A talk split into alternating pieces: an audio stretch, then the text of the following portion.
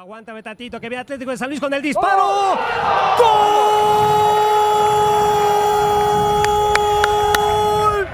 AT&T. El gol que cambia el juego. Aparece Germán Berterame. Estira la larga pierna derecha, puntea la pelota, se planta solo frente a Julio González y saca disparo abajo difícil. Sí, señor. Aguirre desde ahí se anima el disparo, golazo. ¡Qué golazo! ¡Gol!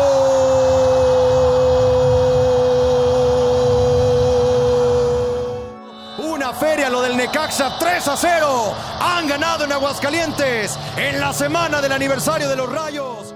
Esta es la realidad de Pumas. Con este equipo, con el equipo que armó Chucho Ramírez, le alcanza, le va a alcanzar para quedar último en el torneo, ser el peor de los 18. Si no último, no le va a alcanzar ni siquiera para estar en liguilla. Es decir, no va a estar entre los 12, abajo del 12. O sea, como terminó el torneo anterior, terminó fuera de los puestos de, de reclasificación. Un auténtico, un auténtico fracaso. Pumas no tiene equipo eh, y va a terminar en el último lugar de la tabla de posiciones, lamentablemente.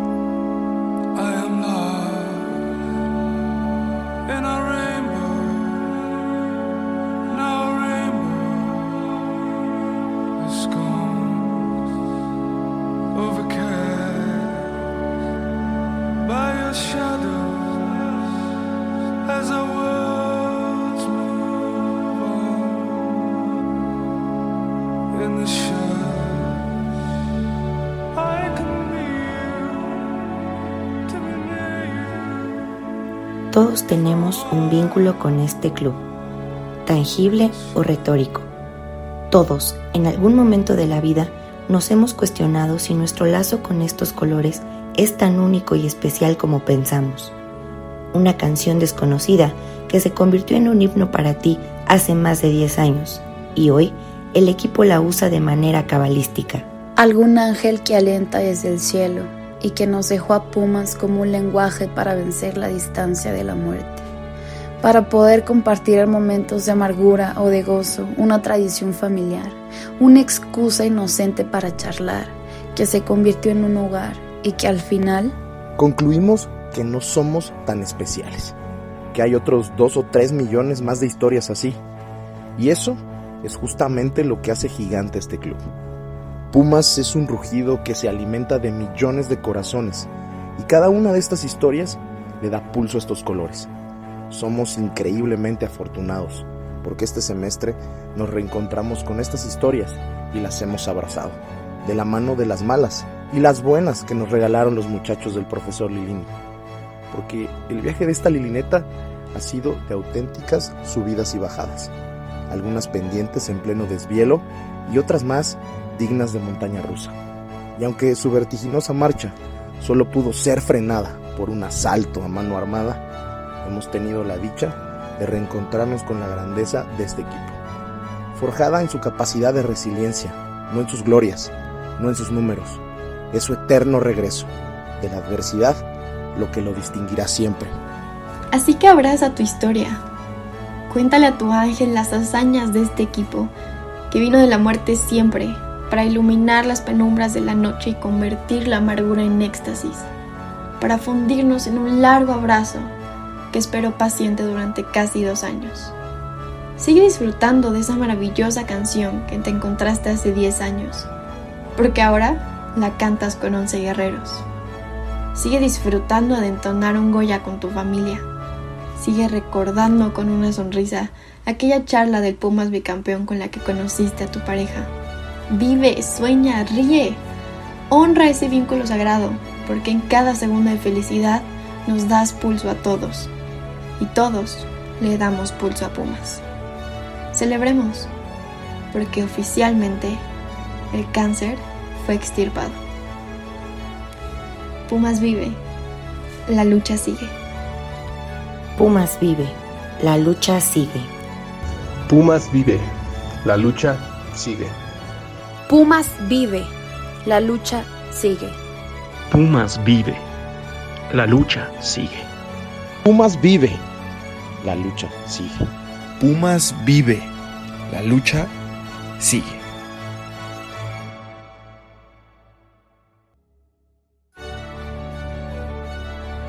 ¡Güey! ¡Aquí está la puta Lilineta, cabrón! ¡Aquí está el equipo del pueblo,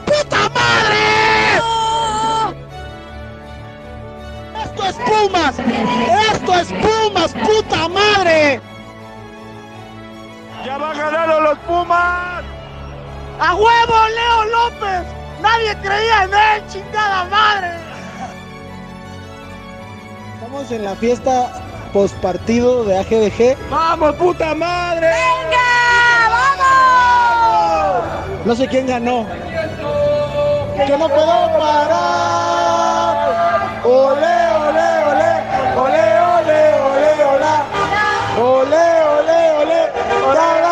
te quiero más! Yo soy de Pumas, es un sentimiento que no puedo parar. Por eso es la fiesta de AGDG. Lo que les diga sobra. Es, es lo que es. Ser de Pumas es lo que es. Y esto es Pumas, gente. Sobreviviendo. Sobreviviendo. ¡Vamos! ¡Vamos! ¡A su madre la América! ¡Arriba los Pumas, puta madre! ¡Vamos la U! ¡Vamos los Pumas, puta madre! Los quiero mucho, putos.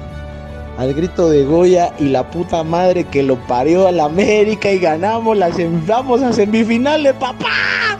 El miércoles nos vemos en el Olímpico, la puta madre. Hoy no hay lágrimas, culeros. Hoy no hay lágrimas. Me preguntaron cómo vivía, me preguntaron. Sobreviviendo, dije, sobreviviendo. ¡Oh! ¡Oh! Si todos cantamos, pongan huevos, que ganamos.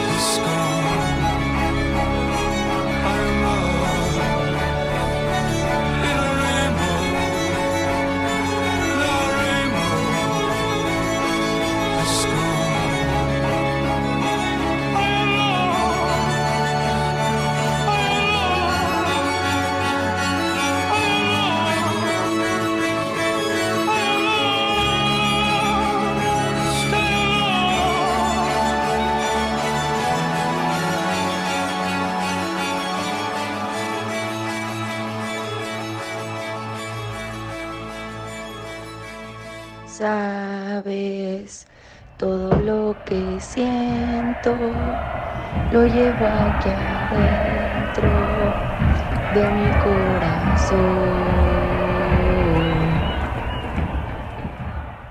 Esto es AGDG Radio, la voz de la resistencia Azul.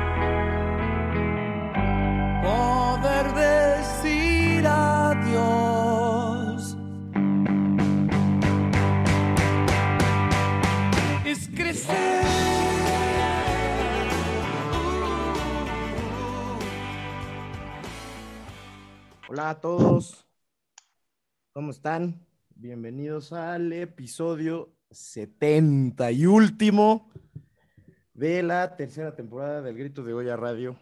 Este, pues, eh, ¿qué les digo, no? Todavía traemos la bronca de lo que pasó el sábado, domingo de la noche.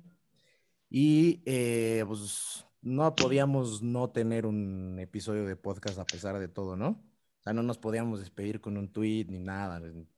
Se merecen, se merecen tener su episodio completo, ¿verdad? Aquí hay muchas personas hoy en el Zoom. Los voy a empezar a, presentar. Pero antes de eso, eh, obviamente ustedes a estas alturas ya escucharon un pedazo de editorial que se acaba de, que, se acaba de terminar de editar, li- literalmente. Prácticamente la escuchamos junto con ustedes. Pluma de mi amigo Nutria, edición de Pumachi, que tiene un montón de cosas al final que resumen muy bien lo que es la editorial en sí. Momentos que pasamos a lo largo de este regreso a los estadios. Básicamente, pues estos cuatro o cinco juegos donde pudimos coincidir y que cambiaron por completo el, color del, cierre de torneo, ¿no? Para nosotros, pero para, creo que en general para la afición. Y ahí es donde creo que esta editorial da justo en el clavo de lo que fue este semestre. Fue regresar a, a, esa, vieja afición, a, esos viejos motivos de nuestra afición por este club, familiares, eh, emocionales, eh, caóticos en algunos casos, lo que sea, ¿no? Y, la verdad que fue, escucharla ahorita fue muy emo- emotivo, muchos momentos padres, muchas groserías, lo cual, como les dije anteriormente, no me representa como persona, pero bueno, cuando, cuando ese Pumas uno se pierde un poco el control. Ya platicaremos un poquito también de eso con otros audios que van a escuchar y voy a empezar presentando justamente a quien nos los va a enseñar, que fue corresponsal del Grito de Goya en el Jalisco el sábado, el domingo, puta madre, el domingo. Este, el buen Eliseo, ¿cómo estás, hermano? Hola, hola, soy. Bueno, pues muchas gracias por, por invitarme. eh, contento de estar con ustedes. Pues platicar, eh, llorar y pues arrancarme todo el coraje que traigo adentro, güey. Gracias por invitarme. Por, por dos, por tres, por cuatro, por cinco, por todos los que están aquí, yo y mi- todos mis compañeros. Eh, pues va a seguir aquí como los ven en el Zoom, ¿eh? Está con Sales Helada, que ahí al final la habían escuchado presentar el podcast, pero a que no la habían escuchado cantar, ¿qué óvole? ¿Cómo estás, Ale? ¿Qué onda, amigo? Sí, yo creo que nadie me había escuchado cantar porque pues no es mi fuerte, ¿verdad? Pero ese audio fue de corazón. Qué pedazo de editorial, qué cool estar en el último capítulo, no porque sea el último, sino por estar con ustedes. Eh, bien nos hubiera gustado seguir y que este fuera el episodio para hablar de la final, pero bueno, eh, ya platicaremos ahorita de todo eso, ¿no? Pero cool de estar con ustedes otra vez. Sí, son unas buenas y unas malas, ya sé. Es como eh, eh, sentimientos encontrados, ¿va? Mi Robert, el buen Robert Balmori anda por acá también. ¿Cómo estás? ¿Qué onda? ¿Qué tal? Pues ya saben, como la gran mayoría de nosotros, entre triste, entre enojado, entre orgulloso también de lo que, de lo que pasó en el cierre del torneo y que se pudo llegar hasta la liguilla y demás. Y, y un poco sentido con los Pumas que dijeron, no, AGDG Radio tiene que terminar en, en número cerrado. Los dejamos en el episodio 70. Y, y aquí estamos. En pares, güey. Tenías que, tenían que dejarnos en pares. Exacto. El error fue nuestro por no hacer un episodio intermedio en alguna de las fechas FIFA donde al Pumachi le dio huevo a grabar. Eso hubiera hecho que, bueno, ya mejor lo dejamos así y no hacemos ningún, ninguna suposición adicional. También está aquí con nosotros Diane Rey. ¿Cómo estás, Diane?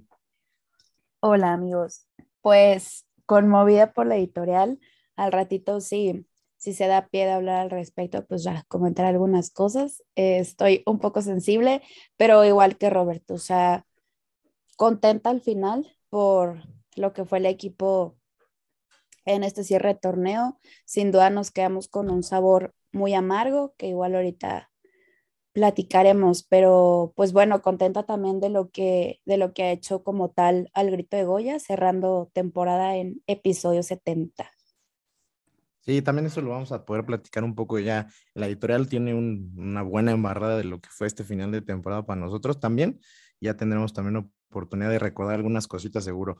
Está conmigo también el buen Una Nutria, que, repito, letra eh, eh, y creación, la editorial de, de él, apenas ayer también la estábamos leyendo y desde la El leída Nutria, dije, el Nutria que daba miedo, ¿no? eh, sí, volvió el nut- la nutria que daba miedo. Ayer le dijimos así textualmente. Y sí, ¿a poco no? ¿Cómo estás, hermano? Muy bien, muy contento de estar con ustedes una vez más. Sobrio esta vez, afortunadamente. Habrá, ya, ya, ya haremos las aclaraciones pertinentes más adelante, ¿no? Pero qué bien Este, estás acá. Sí, no, este, contentísimo por lo que nos dejó Pumas este torneo.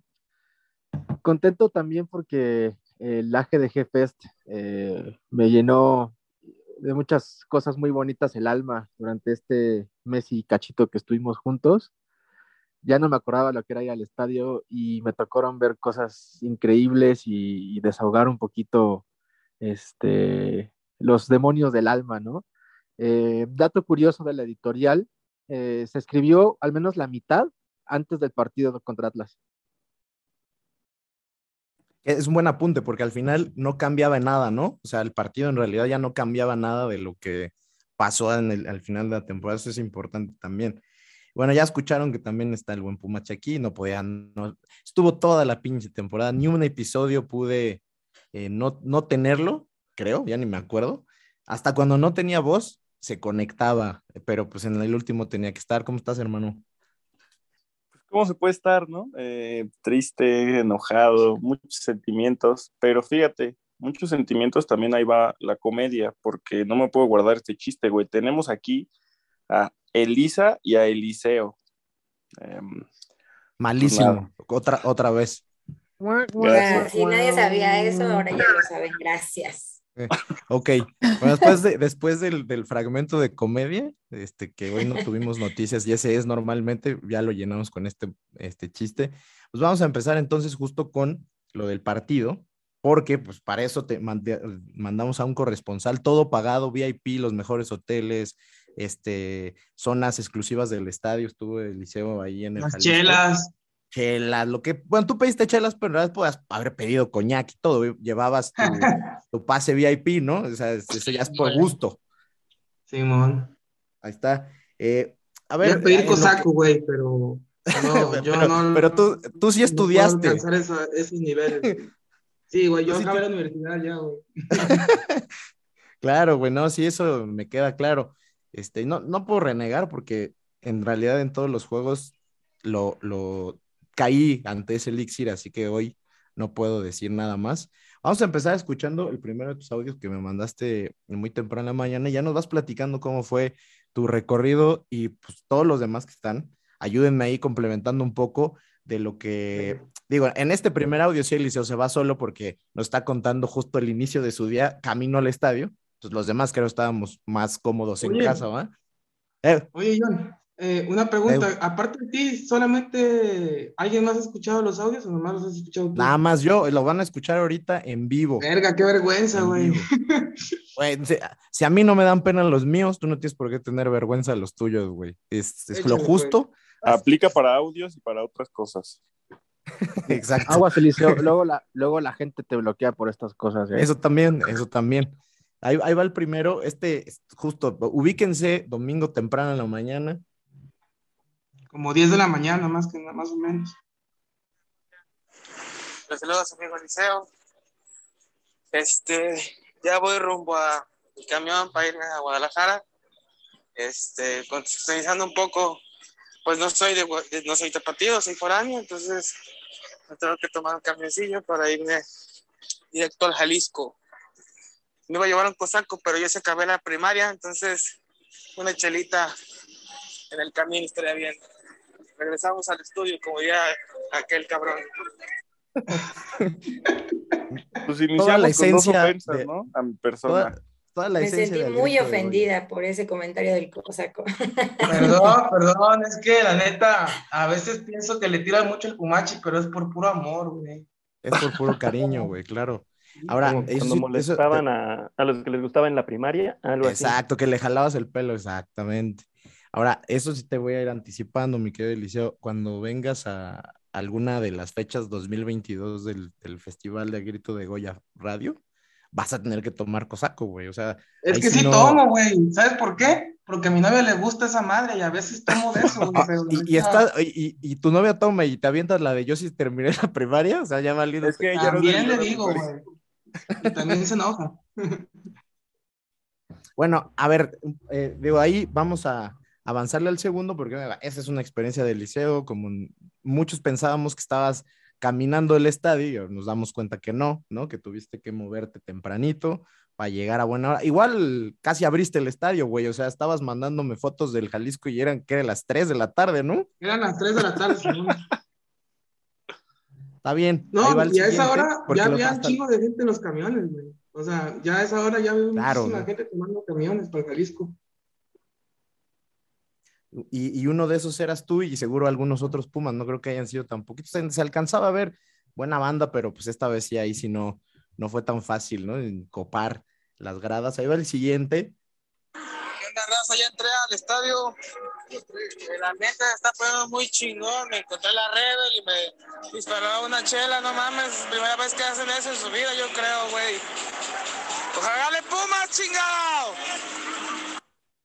O sea, ¿te dispararon una chela? ¿Te reconocieron o qué pasó? Te dijeron, oye, tú eres el Haz corresponsal. de cuenta de-". que. Haz de cuenta que para entrar yo, yo estaba en lateral poniente, güey, y, y la Rebel estaba pues muy cerca de ahí. Entonces, en la puerta donde entra la Rebel, yo pasé y yo traía la camisa del 2004, güey, la del campeón, prim- el campeón contra Chivas. Simón, sí te vi una foto. Y llegó un vato y me dijo, ah, qué chingona chela, qué chingona, qué chingona camisa, este, toma, y me disparó, este, me dio una, una cerveza, güey, y ya, pues, nos abrazamos, y ya, ya, chingón, y ya, pues, yo ya me fui, pero esa es la historia, y, pues, la neta, pues, la Rebel no se conoce como gente que le gusta disparar No, que regale ¿no? nada, más más bien son de pedir, no, no tanto de, de regalar. Sí, güey. Pero buen detalle. Digo, se abrazaron, luego se besaron y estás viviendo ya con él ahí en, en, en Guadalajara, ¿no? Ya me pegó la Omicron y ya, este, Te, te tuviste que quedar ahí. sí, güey, ya. Bueno, pues ahí les va el que sigue, que ya creo, si no mal recuerdo, es un poco ya del juego. Ya se acabó el primer tiempo, güey. Está complicado este pedo. A mí, me vale verga, cabrones. Tenemos fe todavía, güey. Ojalá Pumas pueda remontar. Y si no, voy a seguir hinchando por este pinche equipo, güey. Yo no soy de los que ponen condiciones de que si no gana y la chingada. Arriba los pinches Pumas. A mí me vale verga, cabrones. ¡Arriba los Pumas! Muy bien, No sé- ¿eh? Yo no sé si... Ya se, ya se nota enfiestado, ¿no? No, y lo escucho y hasta pienso, no, puse uno de mis audios, Alicia es pura El que te esencia iba a decir. Es pura esencia. Sí. Ya, ya, ya vamos que- a poder... Sí, dime, dime. Ah, es que déjate explico ese audio, güey. Ese audio, pues, era en el primer tiempo, que se había acabado, pues. Y me acordé de mucha gente en Twitter que, que pone condiciones de que, no, que si pierde Pumas yo no le voy a ir y que la chingada. Güey, no es cierto, güey. O sea, si tú eres Pumas, eres, o sea, es irrenunciable, güey. No es como que una condición de que, ah, es que tienen, tenemos que ganar para irle al equipo, güey. O sea, entonces tenía ese, ese pedo ese en la cabeza y pues se me salió, güey. Simplemente lo quise externar porque sabía que mucha gente de aquí escucha el podcast y se pueden sentir identificados con lo que acabo de decir. Ah, Seguro, eso que acabas de decir, seguro. Oye, ¿y sabes qué? Lo- los niños y los borrachos siempre dicen la verdad, entonces mi Eliseo no dijo ninguna mentira. Porque No, es un güey. niño, claramente, güey. Porque es un joven, niño. Bueno, aquí sí podemos, aquí sí podemos aprovechar y opinar los demás, porque ya estamos hablando del partido. Pinche primer tiempo bien complicado, ¿no? La verdad es que si juntamos los, no sé, voy a decir 160 minutos de, de esta serie, pero ahorita centrándonos antes de los, esos últimos 20 que fueron los distintos, ¿no? Eh, no se veía por dónde. Incluso en este juego, la verdad es que e- en el primer tiempo sobre todo, se veía más posible que se agrandara la diferencia a que pudiéramos empatar el global. Y yo estaba ya bastante desesperado porque se notaba además, a diferencia de algunos otros momentos de la temporada, que el, el profe le estaba moviendo y, y aún moviéndole no le salía, ¿no? Ya de entrada la, la, alineación que, que, que empezó jugando, ¿no? Entonces, este, ¿ustedes cómo sintieron esa parte? De, traíamos la ida, que había sido un poquito de lo mismo, ¿no? Ese partido muy cerrado, que en realidad estaba para un 0 a 0 y fue una genialidad que, que, sacó, que sacó Atlas y que culminó Furch, que al final es determinante en el partido. Pero la verdad es que nunca hubo mucha claridad en cómo se estaba o se pretendía jugar o ejecutar, ¿no? Entonces, ¿cómo van viendo? Ustedes aquí sí vayanme diciendo, somos un buen, entonces si les doy la palabra a todos, pues va a durar cuatro horas. Entonces ustedes díganme aquí, ahora sí aprovechemos la tecnología, en la mano, quién quiere opinar de esa parte. A ver, mi querido Nutria. Este, estaba leyendo, bueno, me acuerdo que estaba leyendo los comentarios que salían en Twitter y tal, y muchas muchas personas estaban matando al profe Ligini por corregir a una línea de tres, y, y la verdad es que antes, por lo menos antes del partido, me parecía bastante prudente, porque uno de los problemas que habíamos tenido en la ida había sido contener a Furch y a Quiñones, porque no, o sea, entre Freire y Palermo quedaban constantemente mano a mano y no podían sostenerlos. Entonces, pues una línea de tres para marcar a dos delanteros estaba pues bien, ¿no? O sea, me pareció una lectura bastante adecuada. Que no le haya salido porque pues tuvo que improvisar a Lira y no le quiso quitar minutos y no quiso meter un central novato en una situación de esta magnitud. Al final le termina no saliendo, pero no sé, se me hizo muy justo que hayan querido linchar al profe Ligini y hay muchos tweets diciendo que, tenía que salir y que tenía que dejar la dirección técnica porque casi casi era un incapacitado por haber metido una línea de tres. Ok, yo creo que está correcto hacer una crítica objetiva de, ese planteamiento en el primer tiempo, que además lo corrigió como a la media hora, o sea, metió luego, luego el ir a, a la contención nuevamente y regresó a la línea de cuatro. Está, está correcto eh, opinar, diferir, criticar al profe, que es algo que ese güey incluso fomenta, pero no mames, ya, ya pedir la, la, salida del profe por haber metido una línea de tres contra dos delanteros en un partido en el que tenía que mover algo, me parece pues exageradito, ¿no? Ahí le tenía que mover y sabíamos, de hecho, yo creo que para muchos fue importante ver que lo iba a hacer, o sea, si hubiéramos salido parados igual, era esperar lo mismo, ¿no? O sea, ahí sí, no había muchas opciones. El tema, yo creo que a lo mejor a lo largo de la plática podemos, eh, podríamos ir concluyendo hacia esa parte, porque creo que esa puede ser una visión general, es que muchas veces también en esa ejecución necesitas que los futbolistas que vas a utilizar, pues ejecuten no voy a decir a la perfección, pero bien, ¿no? Y aquí tenías una dependencia muy importante de lo que podía hacer ahora sí Fabio Álvarez y este partido pues volvió a ser el Fabio de antes, ¿no? ¿Alguien más quiere intervenir en esta parte? Ahí está mi Robert, échale. Y sí, y, ya lo había dicho Alejandro también.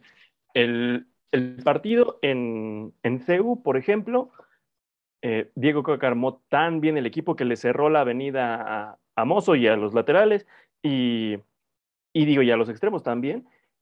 Y de repente ahí Puma se quedó sin armas, sin idea, le dejó, le dejó abierto el, el centro del campo para que hasta ahí pudieran llegar y e intentar mandar centros frontales, eh, intentar mandar algún pelotazo y, y pues vimos lo que sucedió. Simplemente no se pudo abrir ese esquema, no se pudo encontrar una manera, una variante que pudiera eh, pues cambiar el ritmo del partido. Lo intentó por un tiempo cuando, cuando entró Manchita y que si, si fuera un mejor regateador, si tuviera una mejor gambeta, a lo mejor estaríamos hablando de que en Zeus hubiera sacado al menos el empate, pero simplemente no tenemos en Pumas un jugador tan desequilibrante como lo que se necesitaba en ese momento y, bueno, de ahí ya nos fuimos a, la vuelta y lo, que, lo que venían diciendo, se nota que Lini quiso hacer algo más, quiso atraer más a la delantera de, Atlas para dejar un poco más de espacios y que a lo mejor ahí sí ya se le abriera un poco la, avenida a, Mozo, que se abriera el espacio para, pues, para Fabio, que, como dices, volvió a ser el Fabio de antes, y, y el incluir a Merito, que también eh, desapareció un poco en su momento. Entonces ahí, eh, y lo que decíamos, que gran parte del éxito de la temporada de hace un año del Guardianes 2020, que, que sí se llegó a la final, era que Lilini confiaba mucho en que los que estuvieran en el campo te dieran su mejor versión de cada uno de ellos. Este torneo no se alcanzó esa mejor versión y, y se notó también ahorita en la, en la semifinal, pero eh, creo que sí hay un... Bueno, ya después hablaremos de lo que fue la temporada, pero eh, claro que hay un antes y un después de, Pumas cuando llega el doctor Mejía Barón y en esta ocasión, pues simplemente eh, hubo alguien que tácticamente hizo un poco mejor la tarea, que es Diego Coca, Y, pues, al no tener esa mejor versión de cada uno y que el rival te haya estudiado tan bien, haya manejado tan bien su estilo de juego, pues al final nos costó eh, el no llegar a la final. Es que sí, eso también es muy importante y, parece como que no, no lo, esta crítica que dice eh, Nutre es, es, como que no se dan cuenta que juegas contra un rival, ¿no? O sea, eh, que te propone un planteamiento y aquí sí dependes de tus fichas, ¿no? De tus herramientas. Y creo que Pumas sabíamos desde mucho antes, ¿no? Que tenía un plantel que le iba a dar para algo. Hizo mucho más este plantel, la neta, ¿eh? Y, al final podría haber tenido todavía más, pero ya en este juego, bueno, o en esta serie, creo que sí, una parte de las que afectó mucho justo fue que no había, no había herramientas o no había elementos como para aspirar a eso, como, a lo mejor nos hizo sentir eh, pues la remontada en Cruz Azul o de Toluca o lo de América, ¿no? Entonces, eh, para seguirle, tenías la mano levantada, mi querido Eliseo, ¿quieres intervenir o te arrepentiste, güey? No, no, bueno, sí, pues, nomás para complementar lo que dijo mi buen Robert, porque ya lo dijo todo.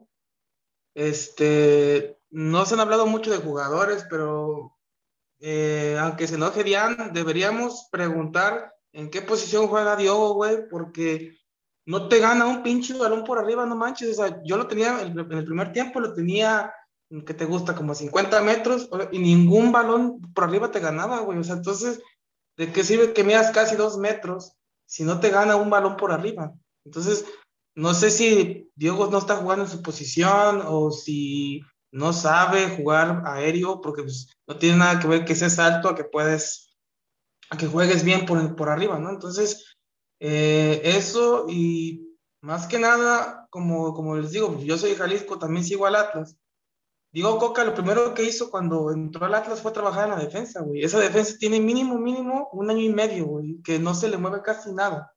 Entonces, la verdad, sí era, sí era muy complicado hacerle daño a esa defensa. Realmente no siento que sea tanto ah, error de Liline o acierto de Coca, simplemente es el trabajo y la constancia. Y ahora sí creo que Pumas llegó pues al límite, ¿no? O sea, al tope ya máximo de, o sea, ¿con qué más, con qué, con qué gente le puedes atacar a un equipo que tiene un año y medio trabajando específicamente la defensa? es buen punto, güey. ¿Y sabes por qué? Sobre todo porque el, equipo que vimos ya en esta última fase final tenía cuánto tiempo jugando junto de titular. O sea, era el equipo titular. ¿Un mes? Un, mes, máximo, ¿eh? Entonces, eso es buen punto. Obviamente, cuando mencionaste a Diogo, alzó la mano Dian. Eso no es sorpresa para nadie. Pero, no me vayas a este, pegar, por favor. Y te va a pegar, así que aguántese, no chille porque le pega más fuerte. es correcto, amigos. Aquí viene justamente mi intervención para al grito de Diana. Eh, mentira, no, no tengo mucho que comentar al respecto. Creo que comparto lo mismo que todos están diciendo ahorita. Incluso comparto un poco, solo un poco, lo que está diciendo Eliseo. O sea, creo que el primer tiempo en específico en el Jalisco hubo muchos desatinos. O sea, eh, creo que todo se complicó todo lo complicaban, más bien, todos los, pases que daba Fabio eran complicados, eh, las intervenciones que eh, tuvo Diogo las complicó, no te hacía, vaya, incluso un control de balón, ¿no? O sea, pero quiero generalizar un poco en, en lo que fue el equipo en general, pero yo al menos lo vi más notorio, no sé si porque estábamos viéndolo ya desde, desde la tele, no en el estadio, que estuvo muy, muy desatenado y muy errado el equipo el primer tiempo en, el Jalisco. Entonces, eh, fíjate que justamente yo también veía por ahí en Twitter lo que comentaba Eliseo, que habría que ver cuál es la posición original en la que jugaba Diogo y si se está respetando lo que está haciendo acá en Pumas, porque yo comparto totalmente que algo, algo debieron verle, digo, sin, sin cuestionar lo que ha hecho, porque a mí, sinceramente, ya, o sea, viéndolo en un tema más profesional, táctico, de un futbolista, a mí sí me gusta cómo juega, pero ajá, habrá que ver, habrá que revisar si, si realmente está ocupando la misma posición que, que cuando estaba en Uruguay. Eh, habría que ver ahí algunas cosas, pero bueno, o sea, justo daremos paso más tarde a hablar de, de lo que tuiteaba el Pumachi ayer, me parece, de qué jugadores pueden salir, quiénes se deben quedar, quiénes se deben de ir, entonces da un poco pie a eso, pero creo que en general no nada más es tema de Diego, o sea, eh, todos estuvieron muy desatinados en, en contra Atlas, o sea, los el partido de ida, el, primer tiempo, casi todo el segundo tiempo. Es verdad que no, se jugó igual y pues bueno, lo que hablaba Nutre, ¿no? De, porque sí, sí hubo un parado diferente, que sí hubo, sí hubo línea de tres, etcétera, etcétera, que, que, claro que influye, pero tampoco creo que, bueno, a estas alturas creo que está de más encontrar un culpable o varios culpables. Sí, igual creo que circunstancias como las de este partido en particular a ciertos jugadores les afectan todavía más, ¿no? O sea, en ningún momento tuvo libertad de, acción Diogo, que fue lo que tuvo espacio. Aquí, pues la verdad es que nunca la tuvo. Y por ejemplo, jugadores que se la pueden crear como Corozo, no lo hicieron, ¿no? O sea, también ahí. Totalmente. y, la verdad es que al final yo me quedé con esa conclusión, ya no la voy a, me la voy a quitar la cabeza. Creo que al final, hoy donde podías eh, decir, voltear, ¿de qué, de qué piezas me puedo hacer mano para este, pues como acertijo que me planteó el, técnico rival? Había pocos elementos realmente que, que, te pudieran resolver, a menos, como dice Robert, que hubieran estado en, y, aquí voy a citar al, al, al papanatas del Kikín, pero bueno, pues fui quiquinista un ratito porque fue de los que más presionó por lo del tema del penal. Pues estaban, estabas en estado de gracia esos güeyes, ¿no? Y no pasó, ¿no? Entonces ahora, ya con el siguiente audio vamos a poder entrar a esa parte final del partido, que pues nos hizo ya como recuperar un poco el oxígeno, este, parnos del sillón, este, pues tener expectativas y esperanzas y fe de que se iba a remontar. Y aquí Eliseo nos lo va a a ejemplificar con su audio del gol. Ahí les va.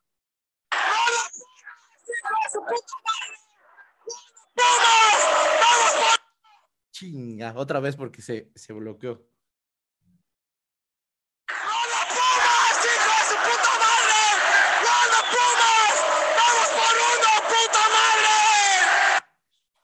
Eliseo es mi hermano perdido, de eso ya no hay duda. Bueno, Eliseo separados al nacer. creo que Eliseo no se explique por qué tan grosero. Cabrón, has de ser tan, tan bien hablado, güey. ¿Qué tal ese momento ahí en el, en el estadio, güey? yo digo, no, ya en la tele no se percibe, pero el estadio antes de empezaban con los soles, empezaban como ya a sentirse en la final, se les caían los calzones, ¿no? No, no, no, no, no, no, no, hijo, hubieras visto, güey. Bueno, no, yo iba con puros amigos del Atlas, eran como cinco cabrones. Este, todo el, todo el rato estuvieron chingando, güey. Chingui, chingui, no, que los traemos asados, que sí cierto, ¿para qué voy a...? Pero, güey, o sea, metió, o sea, en la jugada del gol, güey, como te digo, la, tenía en la, en la, otra esquina, este, yo vi que el Chispa Velarde tiró que Camilo la, agarró dije, y me, me, estaban tapando y en eso veo que suelta el balón y llega Dineno, que por cierto, pinche sonido local, güey, no dijo ni siquiera, o sea, nomás dijo gol del equipo visitante, ni siquiera dijo gol de Pumas ni gol de Dineno, güey. Hasta después me di cuenta que lo metió Dineno cuando iba agarrando el balón, güey. Entonces, mete el gol y todos callados, güey. Fíjate, pequé de pendejo, porque la, la vez pasada el, el Axel eh, dijo que en el partido contra el América, que le salió lo barra brava. Y yo cuando estaba escuchando el podcast, güey, yo dije, no, mi hijo, si haces esto acá en Jalisco, te agarran a chingadazos. Hice exactamente lo mismo, güey. Yo me paré, les enseñé la camisa, a todos, ¡ay, cabrones, gol! Y, ¿no? y este, después dije, no mames, vengo solo, ahorita me van a agarrar a, golpes todos, güey. Pero en ese ratito no me interesó, güey, o sea, yo lo grité con, con alma, me quedé ronco, la, la, cabeza me estaba explotando. Fue hermoso, fue muy hermoso. Y aparte, todas las veces que he visto Pumas en vivo, güey, siempre eran 0 a 0, perdía Pumas. Y pues muy pocas veces me ha tocado ver a Pumas ganar en vivo. Entonces, pues fue un cúmulo de emociones, un cúmulo de, de, de tantos años, pues, ¿no? De, de no ver a, a, Pumas ni siquiera meter un gol. Pues, entonces, se, todo se me juntó y por eso lo grité de esa manera. Y después estuve cantando con la Rebel, pongan huevos y ganamos. No, no, fue hermoso. Esos 15 minutos del final no los cambio por nada. Esa cara de los atlistas cagados no las voy a cambiar por nada. Y eso que acabas de decir, güey, es Pumas, güey. 15 minutos necesita Pumas para eso, para regresar en un partido, para ilusionar a su afición, o, o los últimos cinco partidos de una temporada. Pues la neta es que es parte justo de lo que creo yo que se plasmó puta, muy chido en esta editorial, ¿no? Justamente es eso. Los demás aquí vamos a, hacer un poco la misma dinámica para que igual no se haga así súper extensísimo en lo que le doy la palabra a todos. Eh, ¿qué, qué, qué, qué, momento fue ese? ¿Cómo lo vivieron? Eh, yo, por supuesto, grabé un par de audios que ya ahora pues ya se usaron en mi contra, entonces ya no tiene ni sentido poner nada de eso, pero eh, ¿qué, importante terminó siendo dinero, la neta. O sea, eventualmente yo creo que todo, en, el fútbol siempre las, cosas, los, jugadores de peso, pues caen antes, ¿no? Caen por su propio peso, justo. Lo de dinero es para quitarse el sombrero y, no hay más. Y, yo quiero hacer ese, lo comentó ahorita Eliseo, los huevos que puso en esa jugada Velarde. Si alguien quiere este equipo, de estos 11 o 22 jugadores que hay en el plantel, ese Faraín Velarde. Y esa jugada eh, fue de puros huevos de ese güey y terminó metiendo a Pumas a pelear por para calificar a la, a la, final, ¿no? Mi querido Pumachi, dije dinero y en chinga la mano, no esperaba menos. Qué raro. Es que no, no participé en el pasado. Cierto. Pero, pues a ver, yo creo que eh, las cosas a un futbolista, o sea, a nivel de cancha, a nivel deportivo, te pueden salir o no te pueden salir, ¿no? Eso, todos los futbolistas del planeta tienen eh, tienen altas y bajas, tienen buenos momentos, tienen malos momentos, pero lo que es innegociable y lo que sí depende totalmente del jugador es la actitud, la entrega, la garra, lo, lo, que, lo que hace, ¿no? Dentro y fuera del campo. Y la verdad es que, pues ahí está Dignero, ¿no? Demostrando una vez más que, para empezar, sus números no son nada malos, güey, sus resultados deportivos no son absolutamente nada malos aquí en, el, en Pumas. Y aparte de todo, es un güey que realmente siente algo más, ¿no? Por este equipo. No sé si, lo, si nos quiera, no sé si nos ame, no sé si nos vaya a ser fieles toda la vida, pero siente algo más que eso. Probablemente, por ejemplo, le falta a Fabio Álvarez, le falta a Batocchio, le falta a Saucedo, a Corozo, no sé, ¿no? Entonces, pues ahí está, una vez más lo demostró y, y así es, ¿no?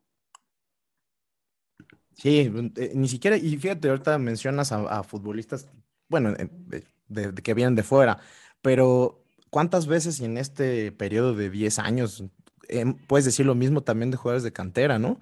Que debutan, se ponen la playera. Eh, te voy a decir uno muy fácil, Jesús Gallardo.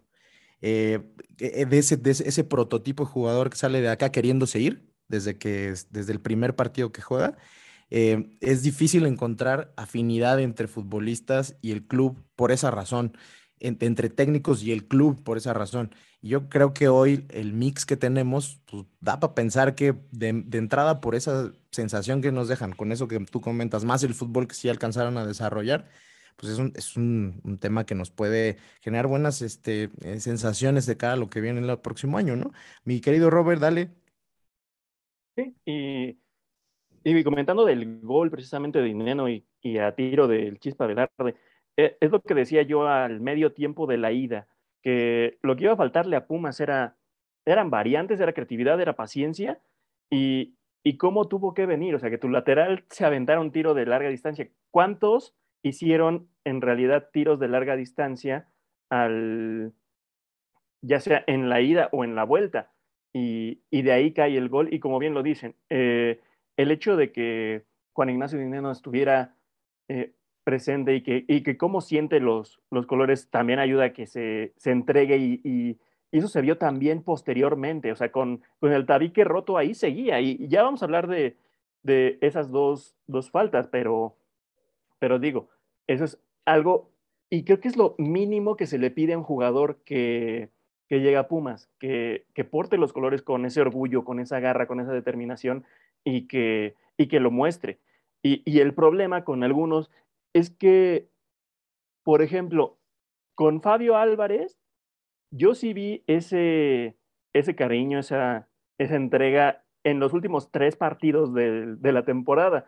Y, lo veías también al momento de, juntarse con todos y cantar sobreviviendo, que era, que era de los que más eh, enjundia le metían, sobre todo me imagino que por el, por el hecho de, venir de su tierra, la canción, etcétera, pero se le olvidó, se le olvidó en el, en el partido de vuelta, se le olvidó en, eh, bueno, ya en la, en la semifinal, y, y eso es lo que, lo que a muchos, es lo que no debe pasar, no se te puede olvidar el, el amor que sientes por el, por el equipo, y, y, si lo vas a mostrar solamente unos cuantos partidos, pues ahí es cuando volvemos al por qué se le, se le compró cuando con el, con el préstamo hubiera estado bien. Y, y ahorita que lo dijiste también, eh, dices, eh, eh, pues sí, que se le olvidó. Y, y, fíjate que hay futbolistas, no, en el caso de este güey, yo sí creo que es un tema de, de, su personalidad, de su actitud, ¿no? Y, no le sale una a Fabio al principio y es como si ya se resetea como la versión vieja. Pero además, no sé si ustedes opinen igual. Yo eh, platicaba con un, amigo que le va a Pumas, pero no vive en México, pero, y vio los juegos, ¿no? Estaba viendo los juegos y me dice, güey, siento que contra América en la vuelta se drenaron en todos los aspectos, físicamente, emocionalmente. No creo que todos, o sea, por ejemplo, dinero no, no es muy obvio, pero tal vez creo que también por ahí viene, ¿no? O sea, hubo un agotamiento emocional, físico de, ese juego y hay, futbolistas a los que les pesó mucho más. O sea, Corozo, por ejemplo, puta, no existió en estos ciento y tantos minutos. O sea, eh, es, es, triste porque además el güey creo que se está jugando justo que le ejerzan la opción en seis meses, ¿no? Mi querido Nutria, te veo alzando la mano, dale. Sí, nada más quería apuntar que, o sea, a pesar de que sí creo que Fabio a veces pechea durísimo, creo que el güey venía tocado, o sea, salió, salió como al minuto 60 y acaba de salir, no sé, mucho el parte médico diciendo que, pues, que efectivamente trae un pedo muscular, ¿no? O sea, por ahí el güey entró hasta infiltrado a jugar eh, el, el, domingo y por eso vimos el nivel tan paupérrimo de Fabio, como lo que nos tenía acostumbrados, al menos los primeros, eh, la primera etapa. Sí, eh, buen punto y también supongo que Batokio ya llegó tocado desde que llegó y siguió tocado. No, no, no, no. A, a, es un. No, o sea, no, es, no, es, el verdadero Batokio. Ya lo había Desde que nació está tocado Batokio, güey. Bato la, teoría de, la, la, teoría de Nutria es buena, escúchenla. Yo ya, me costaba con, considerarla, pero creo que es real. Hay un impostor, ese no es el verdadero Batokio. Este güey que está jugando aquí en Pumas es un otaku que se había quedado. Ojalá se te escuchara mejor. Sí, es como que tapaste el micro. Ah, perdón, perdón. Este, este Batokio que está aquí en, en, la Ciudad de México es un impostor, güey. O sea, es un otaku que se había quedado varado en Japón por alguna extraña razón y este, pues medio se parecía, hablaba español y aprovechó la oportunidad. Dijo, sí, sí, sí, yo soy, yo soy. Y pues el verdadero Batokio sigue jugando en Japón. Se, que, se, se quedó allá, este, se quedó allá con, eh, con sus videojuegos, sus cómics, y nos mandó a uno parecido a él. Y pues nunca, Ajá, sí, nunca... Al, al gemelo. Ahora que en este juego, la verdad, las dos, tres veces que tocó el balón, pues la verdad es que deja tú que lo haga mal. Qué intrascendente termina siendo un futbolista así, ¿no? Un, Exacto. Eh, eh, eh, pero bueno, en fin, ya la verdad es que esa parte de, de, de los futbolistas, la, sí me, o sea, podemos regresar más adelante para terminar ya con el clímax del, del, partido. Eh, aquí hay muchas cosas que se van a, se pueden decir. Yo creo que es muy válido, sobre todo estamos hablando que el partido se jugó hace pocas horas, digamos, ¿no? Eh, uno lo ve y lo ve y lo ve y es increíble, de verdad que, que pues, se atente como con la legalidad del, del deporte, así, ¿no? Eh, yo lo primero que pensé fue, me acordé del penal aquel de, de, que le marcaron a Johan Vázquez, ¿no? Contra Cruz Azul, donde hay mucho menos elementos, igual se marcó, con el reglamento en la mano, por supuesto, ¿no? Después, no ves, eh, escuchaba la narración del, del, del, tarado de Paco Villa, mm, estaba seguro, porque no importa si no tienes la intención, brincas con el brazo extendido, le pegas en la cara, es penal, claro. Eh, y yo todavía pensé, ok, ya está, este, quizá eh, ya también es más como mi tema personal, es mi equipo y lo vi, pero cuando fue el tema de dinero ya exploté. Eh, la misma intención o, no intención, eh, jugadas eh, que, que, se pueden catalogar de la misma manera y en una expulsas y es falta y en la otra no marcas nada, cuando también era, si hubiera marcado esa, esa, ese penal era tarjeta roja, por supuesto, ¿no? Entonces, este, antes de que aquí empiecen a alzar la mano para las intervenciones de esta última parte del partido, que por supuesto creo que todos tenemos el mismo sentir, aquí sí no espero que alguien me diga, no, la verdad es que no podemos, ya estamos forzándola, no podemos decir que se robó, güey. Eso dímelo en enero. Ahorita que estamos a 48 horas, no. Les voy a poner el último audio del buen Eliseo ya saliendo y que no sabía el atraco, no estaba consciente del atraco que se había presenciado, que él había presenciado en vivo. Güey, la neta, no sé, güey. Este, si se robó, no, no vi la repetición, la chingada, pero pues, ni modo, cabrón. Así es la vida. Así la vida, concluye en el liceo. Pues la verdad es que sí, terminamos viendo ya en mil versiones de la repetición por todos lados, ¿no? Por de, este, eh, varias tomas. Hay una toma por atrás que se ve el movimiento claro del, del codazo, pero claro, o sea, no hay ni duda. En esa frontal todavía parece que, el, y luego cámara lenta, pues todavía parece que el tipo está acomodando como la su posición para ganar la posición al que viene atrás y él va y viene espejeando, ¿no? O sea, de verdad, yo a veces no entiendo, a, sobre todo a los narradores que están o comentaristas que están ahí, que jugaron fútbol. O sea, un defensa central sabe quién trae atrás, sabe que viene espejeando quién viene atrás, sabe a qué distancia viene y por eso le mete el brazo, ¿no? Y el movimiento fue, eh, pues fue, a, a, Dinero le marcan este juego brusco grave porque aunque no hay intención, pues le remata el, el, el pues no sé, ahí por el oído, la 100, ¿no? Al, al central de la... Perdón. Eh, John, déjame explicarte ese audio porque la neta, sí, sí me veía bien tranquilo porque no había visto todo el resumen. Y todavía cuando terminó el partido, saludé a, a los atlistas y que buena y que le chingada, ojalá queden campeones. Me arrepiento un chingo de haber hecho eso. En cuanto vi la repetición, güey, dije, no, este es un pinche robo, qué bárbaro. O sea, y justamente me acordé de ese penal, de hecho hoy, hoy lo, lo, lo tuiteé, el penal de, de Johan Vázquez al cabecita, güey, que me parece que le pegan el mentón, penal, güey. O sea, y aquí, güey, le rompió la nariz y luego dice, el árbitro dice que, que natural, juego, el movimiento natural mecánico, que sabe que, que según eso en el reglamento, eso ya no, no se puede, ni, ni, la intención, ni la mecánica del cuerpo ya definen un penal o no, según tengo entendido. Y entonces, güey, o sea, yo estaba encabronadísimo, güey. Me quedé con mi compa, pues, del Atlas.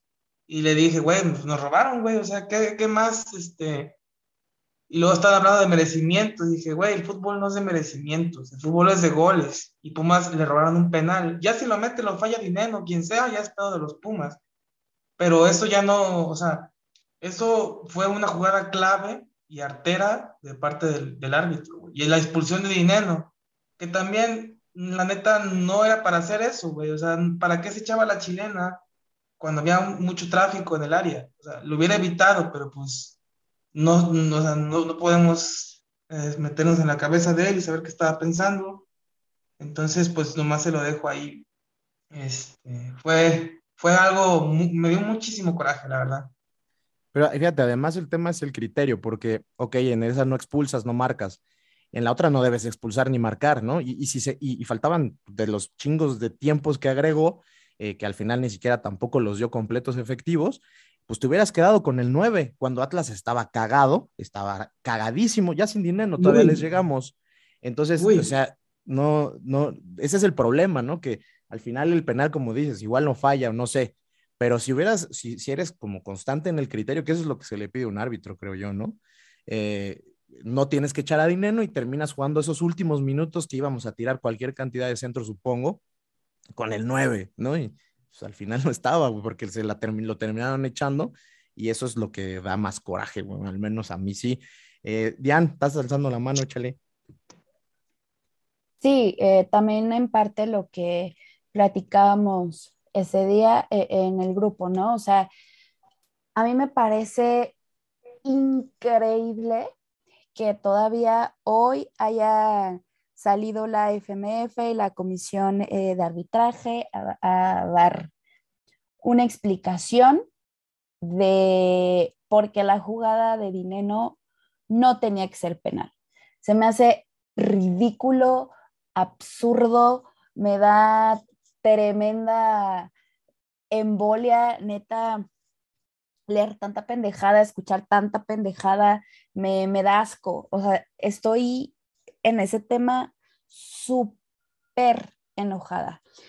Em, también creo que una cosa que era lo que iba al principio, que nosotros comentábamos, era, yo creo que si los jugadores no hubieran estado tan juntos, o sea, si la jugada no se hubiera dado así de cerca eh, entre los cuatro, si Dineno no hubiera estado ahí o Dineno hubiera estado dos metros atrás de ese cabrón, era mano, o sea, y, era lo que decía John eh, cuando nosotros le platicamos que después le dé la mano y le digo, sí, güey, sí le da después de la mano, pero si Dineno no hubiera estado ahí, o sea, si, si no le hubiera dado un codazo en la cara, eso era, pero una manota que de no estar su cara hubiera sido penal de todas formas porque chingo a mi madre que eso no es un movimiento natural. O sea, es justo lo que comentaban, eres un central, vienes espejeando, no brincas con el codo arriba, no brincas con la mano arriba con toda la intención de hacer un bloqueo del balón.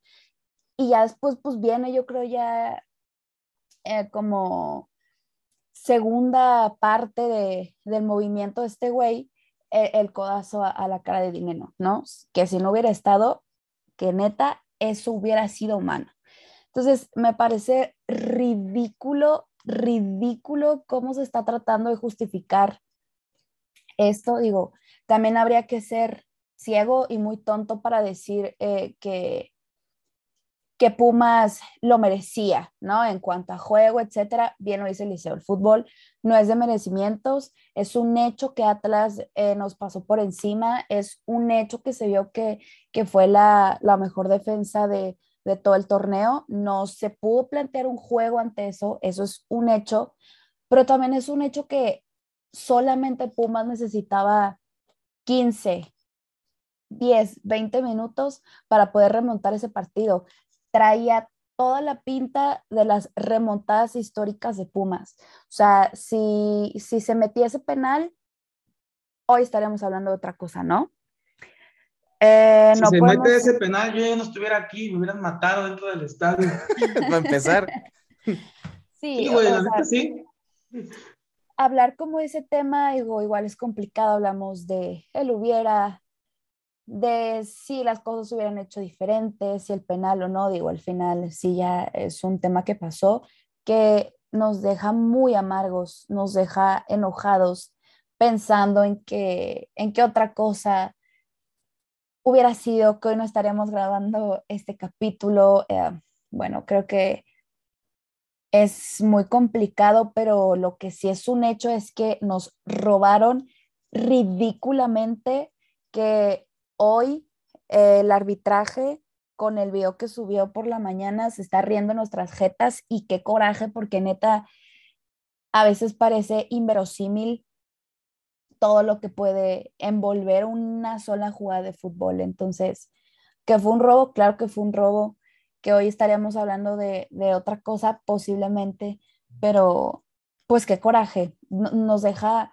eh, muy, muy enojados y, y también ojalá que, que Dineno se pueda eh, recuperar favorablemente, ¿no? Se hablaba de después de la operación, un mes eh, de recuperación, a ver si al inicio del torneo va a poder estar. Claramente el primer partido no, pero pues también pronta recuperación para el ídolo del Pumachi. Oye, Diana, una rapidísimo, antes de que yo no me dé la palabra, este, ¿no te han dicho que hablas como Isabel Iglesias? Alguna vez me lo dijeron, pero pocas veces, amigo. No mames, chava. no, y es que enojada no, amigos, no saben esto. Nada más como que me dio esas vibras ahorita, no es queja ni nada, solamente. Traigo mi elote en la mano, by the way. Había alzado antes la mano Ale y no ha intervenido una vez, entonces antes de que sea Pumachi, Ale, please.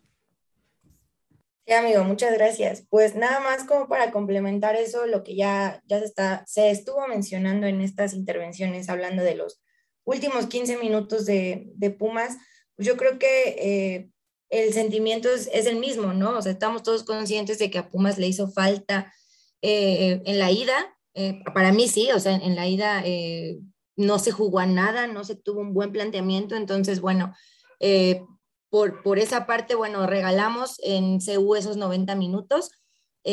después, pues acá en, en, la vuelta, la verdad es que también yo no veía por dónde, en dónde pudiera Pumas aprovechar una, se dio. La verdad es que ya estaba perdiendo un poquillo el ánimo yo decía, no, pues ya falta un poquito y, y nada más no, no veo cómo eh, se pueda anotar uno al menos y pues ya de ahí puedes agarrar ánimo y bueno, se dio.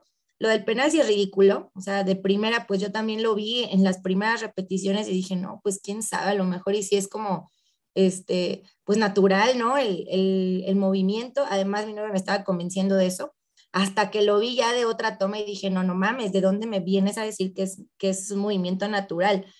Ya que lo metieran o que no lo metieran, pues sí, es otra historia, eh, eso es diferente, pero bueno, al menos la oportunidad sí se nos robó. Eh, no sé, también el tema de la, de la expulsión de dinero, pues se me hizo bastante ridículo también. Eh, porque no es la primera vez que le pasa a Pumas y no es la primera vez que le pasa a un jugador que ya le traen como tirria. Eh, yo siento que a Dineno ya lo han agarrado eh, en varias ocasiones de que, pues no, a veces también digo, ha pasado que pues la quiere vender y no, pues no, ¿verdad? Y, y otras donde sí y realmente pues no, no toman las acciones que deberían, ¿no? En ciertas jugadas donde él interviene. Entonces, el coraje para mí es ese, ¿no? Que Básicamente no es la primera vez que se nos roba una oportunidad, no es la primera vez que le tienen tirria a un jugador y pues tampoco es la primera vez que Pumas revive un muerto, ¿verdad? Eh, Atlas, digo, no fue muerto durante el torneo, pero bueno, 70 años sin estar en una final, pues habla, habla bastante, ¿no? Y, yo creo que, eh, no sé, o sea, el, coraje que, traigo de ese partido, porque no es este, de que, ay, bueno, no estamos en la final y así, pero pues también el Atlas pasó robando, ¿no? El penal de Monterrey también fue una cosa vergonzosa, bueno, contra Monterrey. Aquí pues eh, estaban cagadísimos, el, último, o sea, hasta los narradores decían, güey, no es posible, o sea, neta el 11 de la tabla le está, está a un gol y a unos minutos de poderle robar el, la final, ¿no? Al, al 2. Entonces, este, no sé, o sea, son como muchas cosas, pero bueno, ya al final creo que ya lo, ya lo dijimos todos, eh, pues aquí, aquí seguimos, ¿no? Esa es la, la, realidad y que pues el coraje que tenemos se nos tiene que quitar en algún momento, esperemos que iniciando el, torneo pues, pues se nos vaya y, y, que estas cosas no sigan pasando, ¿no? Porque pues eso de, ay, sí hubiera, pero pues es que sí, o sea, sabes que hubo, hay un hubiera si esa, esa jugada se hubiera marcado y que pues lo más triste es que no sabemos qué hubiera pasado, ¿no? Pero bueno, eh, ojalá, ojalá que estas cosas no sigan sucediéndonos porque cada vez se vuelven más repetitivas y cada vez se emperra más a mi, a mi forma de verlo. Oye, además, ahorita que dijiste que, que, nos pasa, no es, o sea, no es además el tema del partido, de este partido, eh, tiende a sucederle mucho a Pumas que las divididas de arbitraje en, en fases decisivas eh, siempre son en contra. O sea, y no es de teorías de conspiración ni nada, pero es simplemente si hay equipos que tienen pues, un par de equipos, ¿no? Por ejemplo, pues tienen más poder en la toma de decisiones. Eh, al final nosotros andamos remando ahí con una institución, como hemos dicho muchas veces, caduca atrás, que no defiende a Pumas ni le importa. Y la verdad es que, o sea, acuérdense los momentos importantes de este equipo. Cuando ha salido campeón, igual la rema, en una final nos marcaron un penal inexistente dos metros afuera del área pero ese equipo pues supo sacar ese juego, aunque fuera en penales.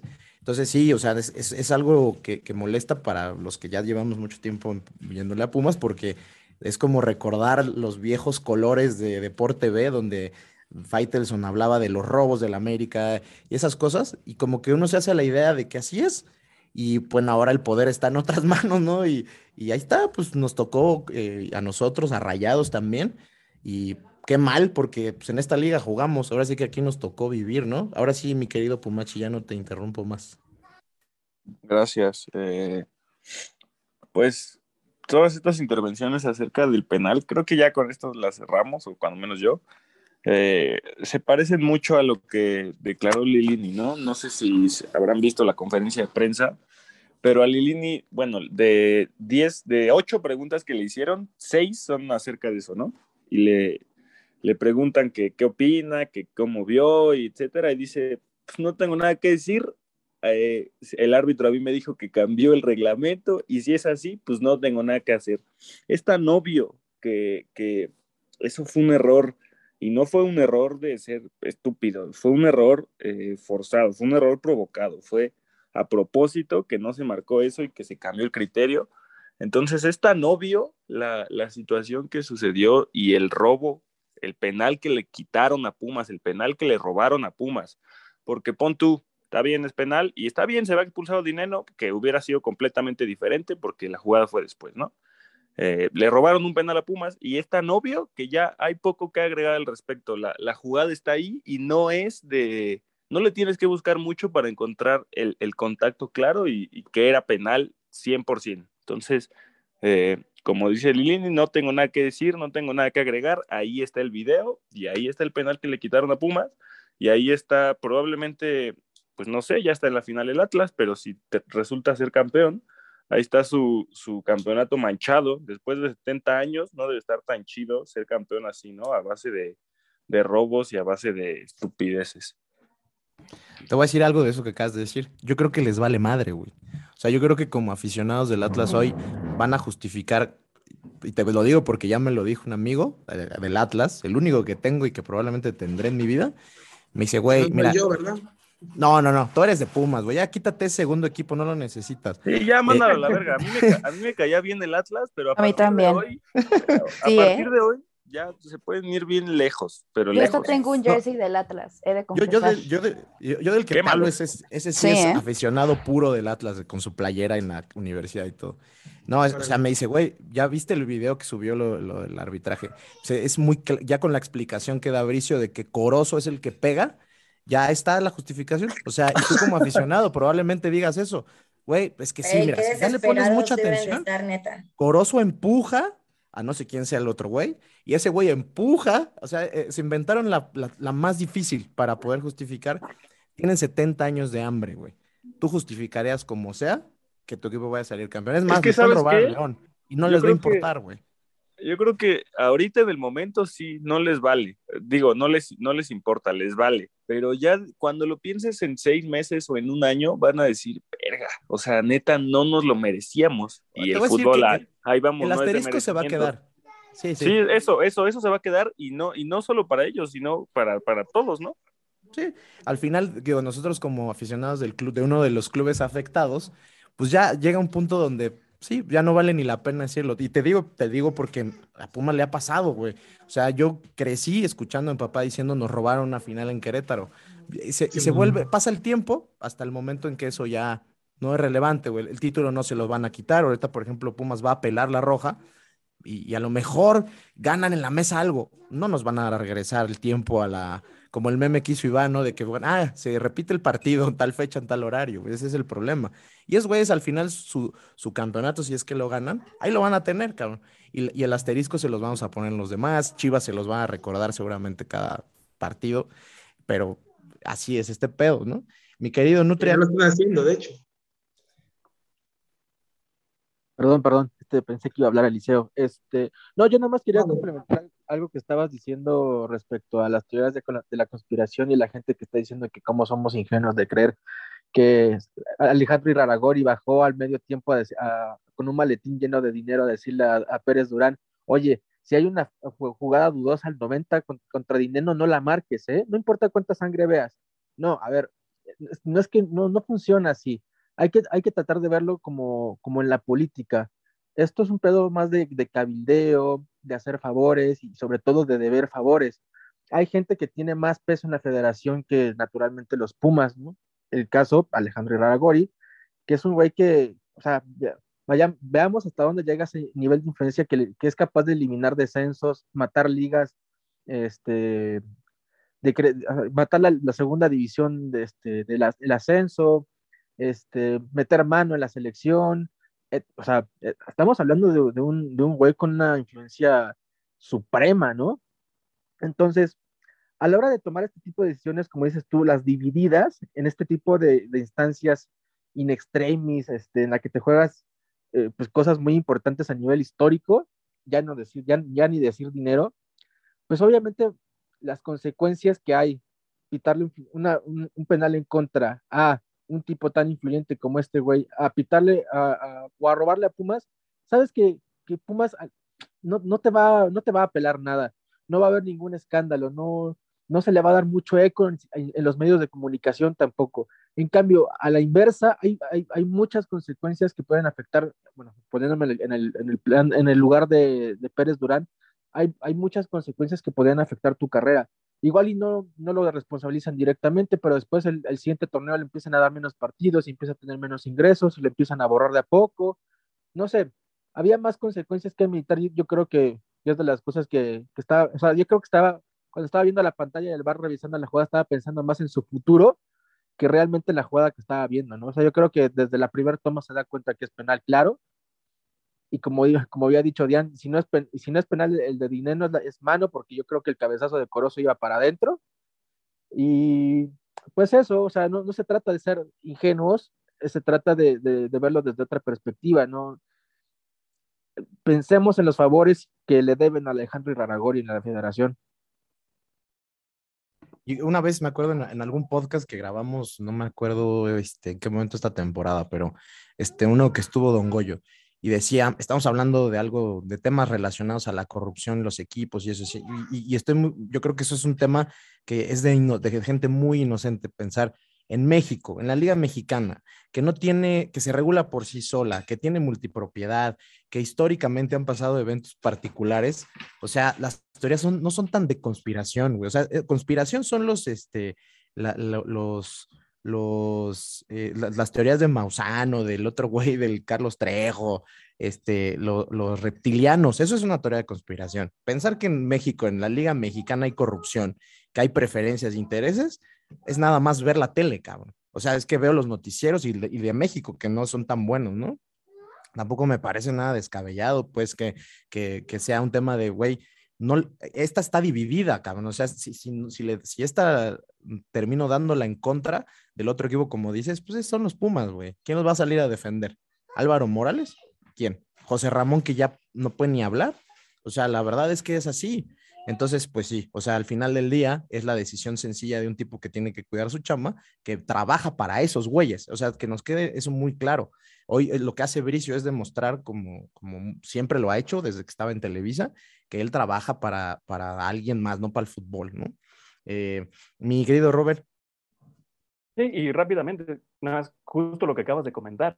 O sea, el hecho de esos favoritismos, ese, el, eh, y, lo platicábamos también en otro, en otro podcast, que por ahí Axel decía que los equipos más pobres que nosotros nos estaban alcanzando y él mencionó al Atlas y mencionamos que pues, el Atlas ya no es de los pobres, ya todo lo contrario. Eh, y ahí lo que yo comentaba en Twitter y que pudo haber hecho el mismo Bricio era que en este comunicado de las decisiones arbitrales pudiera haber dicho tan simple y llanamente eh, que aunque hubiera dicho que la jugada o la de Dineno de la chilena o el codazo, alguna de las dos había sido una decisión incorrecta, con eso tenía para lavarse las manos, para seguir escondiendo, entre comillas, ese, ese favoritismo con, con el grupo Orley y, y, y, que era lo peor que pasaba, que a, que a Pérez Durán a lo mejor le quitaran uno o dos partidos de la siguiente temporada y San se acabó. Pero no, quisieron seguir el juego, quisieron seguir con el... O, quiso verse tan servilista la comisión de, arbitraje que ahora ya todo mundo se los sigue comiendo vivos. Y fíjate, pues, también pensando mal ¿no? en estos temas. Tú, tú empiezas a, a, comentar sobre eh, la reacción que, que toma la, la, comisión de arbitraje o lo que se va a decir eventualmente en, lo, en los medios de comunicación, ¿no? Eh, si salían y decían que se habían equivocado, pero es que tendría que ser también, ya, ya, ya se acumuló, ¿no? O sea, se equivocaron en cuartos, ahora en semifinales. Si realmente están tratando de hacer eh, la, la, historia de la, de la Cenicienta, del equipo de los 70 años sin ser campeón, y en este año curseado, donde Cruz Azul y ahora el Atlas, pues ya está medio cabrón que también aquí, bueno, no sé, quizá aquí sí se equivocaron, ¿no? entonces están justificando, no, no, no, error no es. Ahí se ve claramente que Dineno, porque lo empuja a su compañero, porque en realidad el ojete fue Corozo, chocó con un codo que estaba ahí naturalmente. Eso es lo que dijeron, güey. Y, y Eh, lo más chistoso es que ves la repetición y Corozo empuja al del Atlas, pero el del Atlas empuja a Dineno después de que ya tocó ya lo, con ya lo el remataron. otro. Y, y también, ojo ahí, yo, yo dije, a ver, objetivamente, la jugada de Corozo con el otro de, de defensa van al choque los dos, ¿eh? De hecho, hasta terminan chocando hombro con hombro.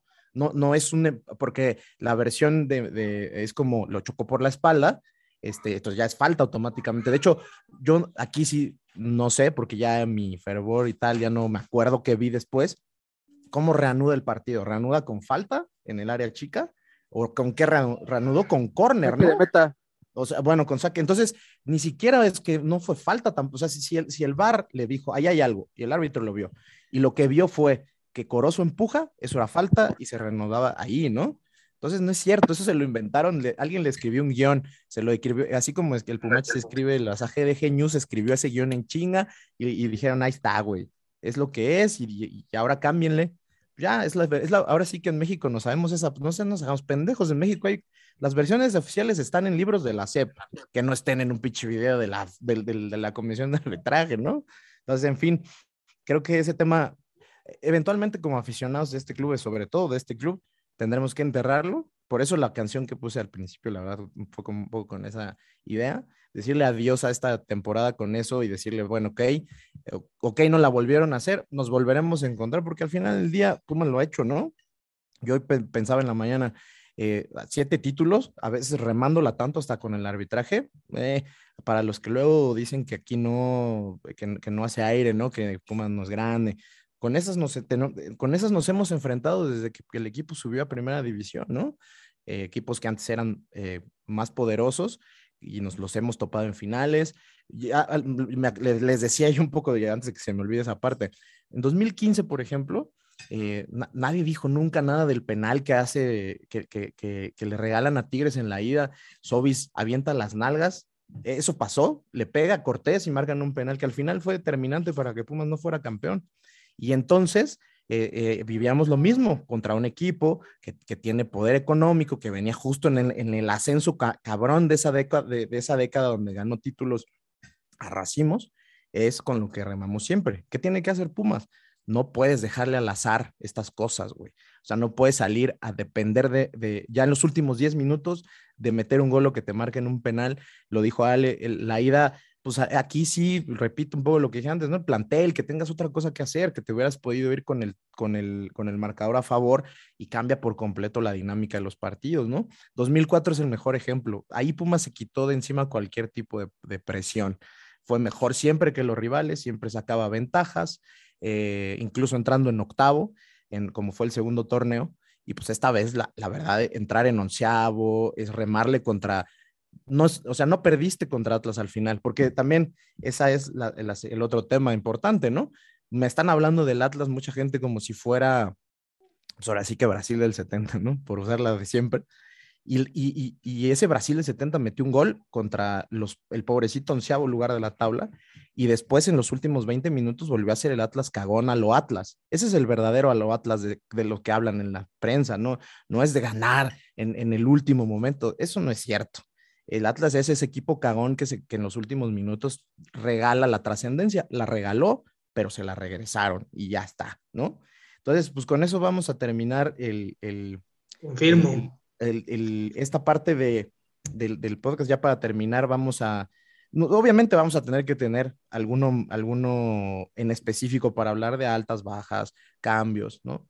Eh, porque bueno, es- estamos a horas, está muy fresco, pero creo que como parte de esta, de esta este, catarsis, pues podríamos platicar cómo vemos, qué creemos que es lo primero que debe suceder. Igual los invito a que alcen su mano para que podamos empezar a, a- a ir hacia la conclusión del podcast.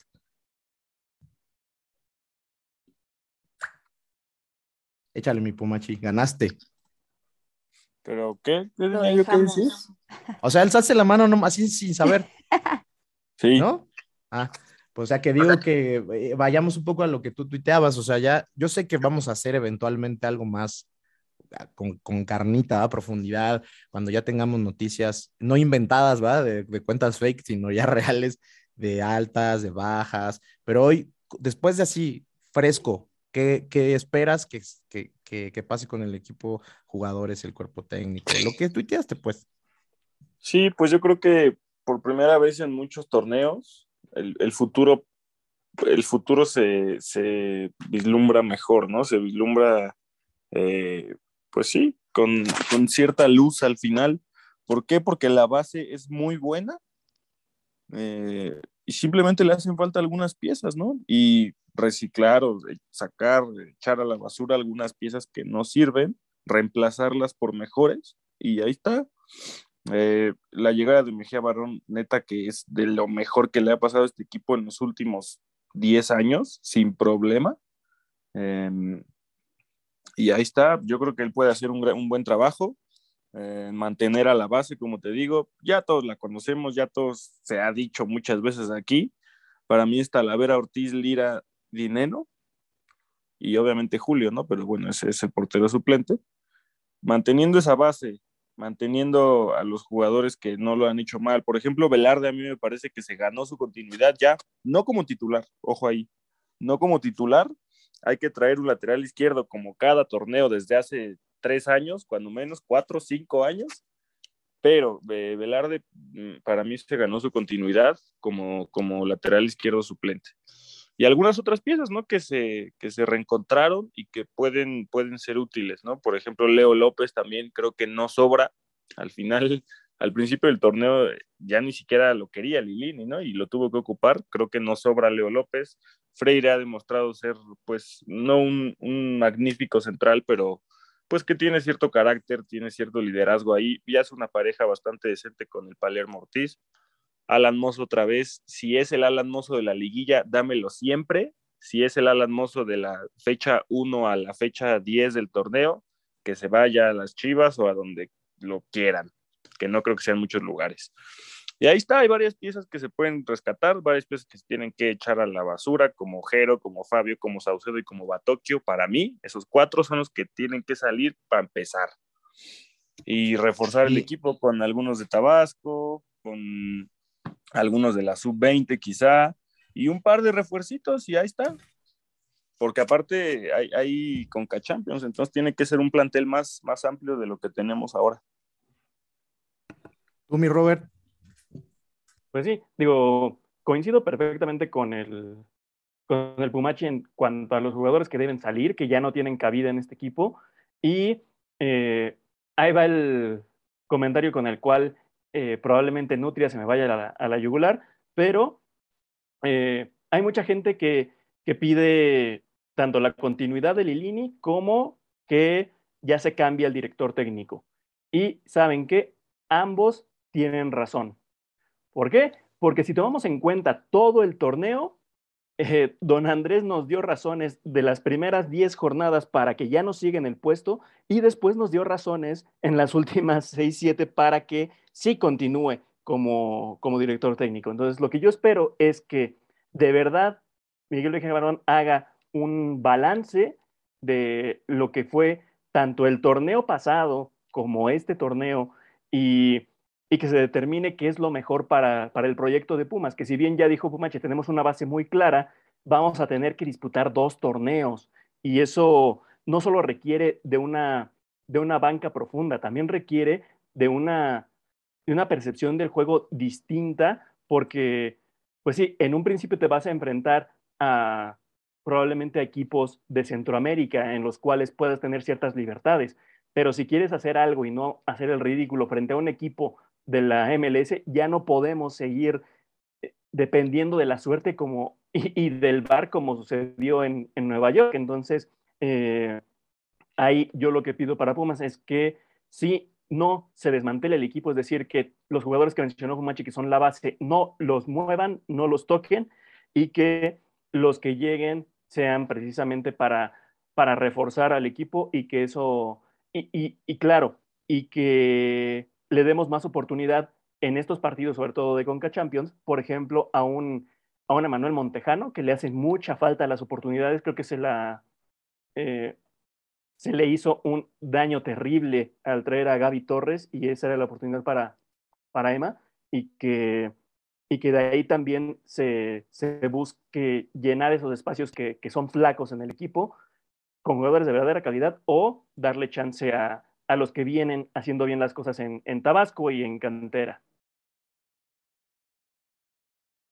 Esa es una opinión diferente a lo que yo esperaba en general escuchar, sobre todo para lo del INI, pero tienes un punto ahí que es la mitad del torneo, ¿no? O sea, y que aquí además, digo, siendo muy honestos, estábamos todos de acuerdo con eso en algún punto, ¿no? Entonces, habrá trabajo que hacer. Yo ahí sí igual me pongo, como ustedes dicen, en manos de lo, de, lo del doctor Mejía Barón, que es, ¿qué podemos esperar de este, de este planteamiento? Es que alguien inteligente, con fundamento, con conocimiento del, de la esencia del equipo, pues determine bien qué es lo que debe pasar, ¿no? Ahora sí que lo que diga Mejía Barón, para mí ya, eh, después de ver este cierre de torneo, que coincide, por supuesto, con su aparición en el club, eh, va a ser ley, va a estar escrito en piedra y yo, como alguna vez lo hizo mi querido Nutre, bajaré con esas escrituras a, a, a promulgar la palabra, me vale madre, ¿no?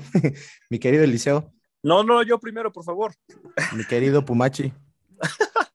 No, es que es rapidísimo. Comentario sobre Lilini.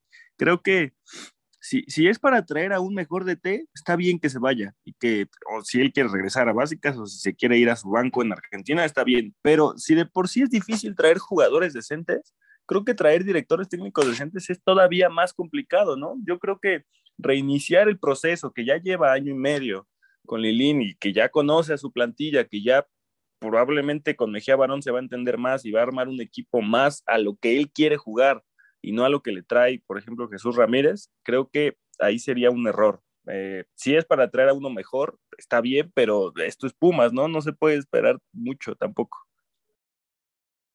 Sí, eso es un buen punto, que era lo que decíamos justo cuando decíamos que se vaya media temporada. ¿A quién van a traer? A un bombero que si le resulta ir más o menos bien, lo dejas y luego pasan tragedias como con Patiños o, o Torres Servines, ¿no? O sea, la neta, eso es, es, cierto, ¿no? Eliseo, ahora sí, ya, perdón, pero es que este güey, como tiene derecho de antigüedad, me puede mandar si no, No, le doy está la bien. palabra. Pinche Pumachi ya me ganó lo que iba a decir, güey, es normal. Este, Güey, es que yo, yo te voy a confesar que lo subí, de hecho, al grupo de la Resistencia Brasil. Subo muchas pendejadas, pero hay veces que subo cosas que neta sí pienso y lo analizo y espero que me las, que las, que las tomen en cuenta. Pero creo que no hay, no hay un DT más este, capacitado para dirigir a Pumas que, que Lilini. Me cayó la boca muy cabrón, güey, porque yo sí, hubo un momento donde me molestara, me, me- molestaba mucho que, que dijera que nada, tengo esperanza para calificar y mi, mi meta sigue siendo calificar. O sea, decían, no mames, este güey, ¿por qué sigue diciendo eso? Y es cuestión de que, no me acuerdo quién lo dijo, creo que lo dijo Marco, Marco Guerrero ahí en Twitter, que Mejía Barón está buscando un técnico que pueda solventar por las crisis, ¿no? Da- De, de dar la cara en las crisis, en los momentos malos. Imagínate hipotéticamente, güey, le das a Hugo Sánchez este, este plantel, te renuncia, güey, en, en la jornada 3. O sea, el Tuca Ferretti también, güey. Yo creo que Lilini nos ha demostrado que, que es muy resiliente o que es una persona que no sé si es este, tenga mucha fe o que neta confíe mucho en sus jugadores y que si le dan un mejor plantel eh, puede hacer mejores cosas y un mejor plantel específicamente en las posiciones que ya dijeron aquí mis compañeros. güey. No, no traer este, bueno, obviamente Mejía Barón no trajo a los refuerzos, pero yo neta, yo también, como dice John, yo confío mucho en Mejía Barón, güey. yo confío mucho en él porque ha- lo ha demostrado, es, un, es un, una persona que ama a Pumas, que, que es inteligente, que sí él hace su trabajo. Y, y voy a citar otro ejemplo, güey, de, de la esperanza, ¿no? O sea, hay que recordar, eh, lo voy a promocionar al pinche Ariel, aunque a veces no entiendo cómo ese vato le va a Pumas, pero hizo un pod, hizo un capítulo de los 10 años de soledad de Pumas, güey, y ponga la atención, güey, apenas estamos saliendo de la era del el aresparguismo, güey. Es una reestructuración muy, muy, este, que tiene que mucho tiempo, pues, para poder eh, ser un equipo competitivo que, que ya lo estamos logrando, güey. Entonces, hay que recordar eso. Obviamente, Pumas nos debe mucho O sea, la goleada de Tigres en la liguilla del 2016 todavía no se me olvida. Ya la de América ya, ya la pudieron solventar. Entonces, la neta, a este tiempo sí tengo más esperanza que en etapas anteriores. Y yo sé que Mejía Barón no nos va a fallar, güey. Yo sé que él a, no nos va a fallar. Y bueno, ese era mi comentario nomás. Oye, y aparte de todo, Lilini es un hombre que, que, trabaja muy bien con los jóvenes. ¿eh? Ahí está Eric Lira consolidadísimo y ya en selección. Ahí está Marco García de a poco. Ahí está Alec Álvarez. Es un, pues conoce la cantera, ¿no? Ese era su, puesto antes. Entonces, encima de todo, trabaja bien con la cantera. Yo creo que es que no hay motivos ahorita para echarlo. Perdón, Diane, ahora sí. Es más, yo te doy la palabra. Adelante, Diane, ¿qué nos quieres decir?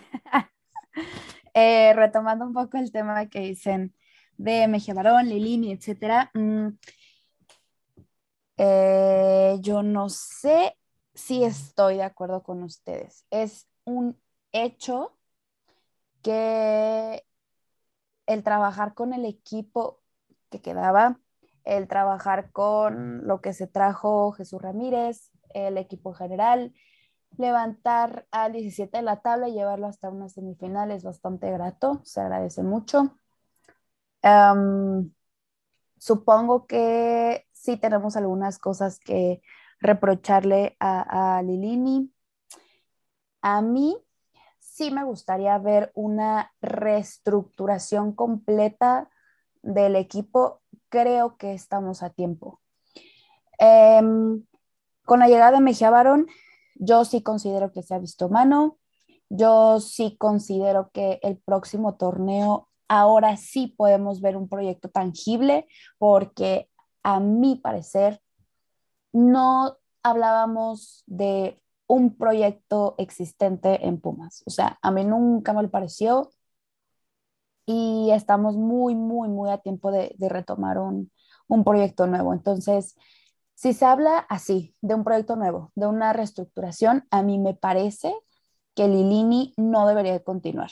Ahora, uh, también obviamente hay que ver quiénes se van, quiénes se quedan, quién tomará el lugar de Lilini, todo eso suma, pero yo sí confiaría en que, en que si entre el cuerpo técnico, Mejía Barón, etcétera, eh, tomaran la decisión o creen que lo más oportuno es dejar que Lilini se vaya para traer un director técnico como un proyecto nuevo, dejar que otros jugadores se vayan, nuevos vengan, darle paso a la cantera, que yo no soy fan, pero ok, darle paso a la cantera, ver cómo está funcionando Pumas Tabasco, que este torneo lo hizo bastante bien. Yo daría oportunidad y puerta abierta a todo eso.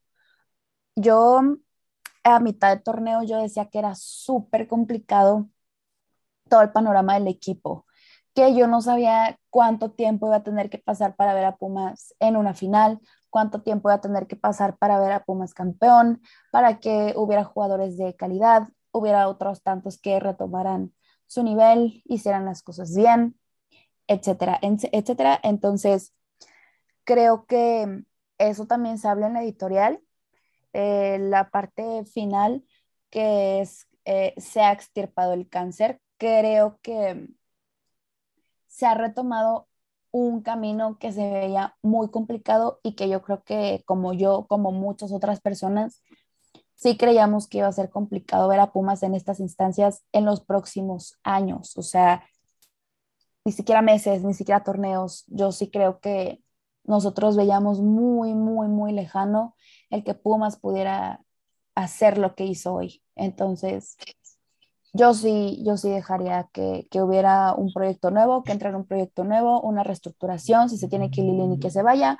Yo sinceramente no pediría que se quedara. Si se queda, híjole, tendré mis dudas, eh, pero tampoco es como que pida que se quede. Si, si viene algo nuevo, que venga con el, con el paquete completo, creo que estamos muy a tiempo. También es un hecho que tenemos un poco más de, de, estructura, o al menos si ya cuánto tiempo lleva Lilini aquí, si puedo no pedir jugadores, etcétera, etcétera. Entonces, ah, híjole, es un poco complicada esa, esa decisión, pero a mí, en lo personal, sí me gustaría que, que llegara alguien de acuerdo a un proyecto que, que se presentase, o sea, que fuera un proyecto tangible, real, alcanzable, y gracias por darme la palabra. Esto fue al grito de Diana. Muchas gracias. Nos escuchamos Ni la hablé próxima. tanto como otras veces.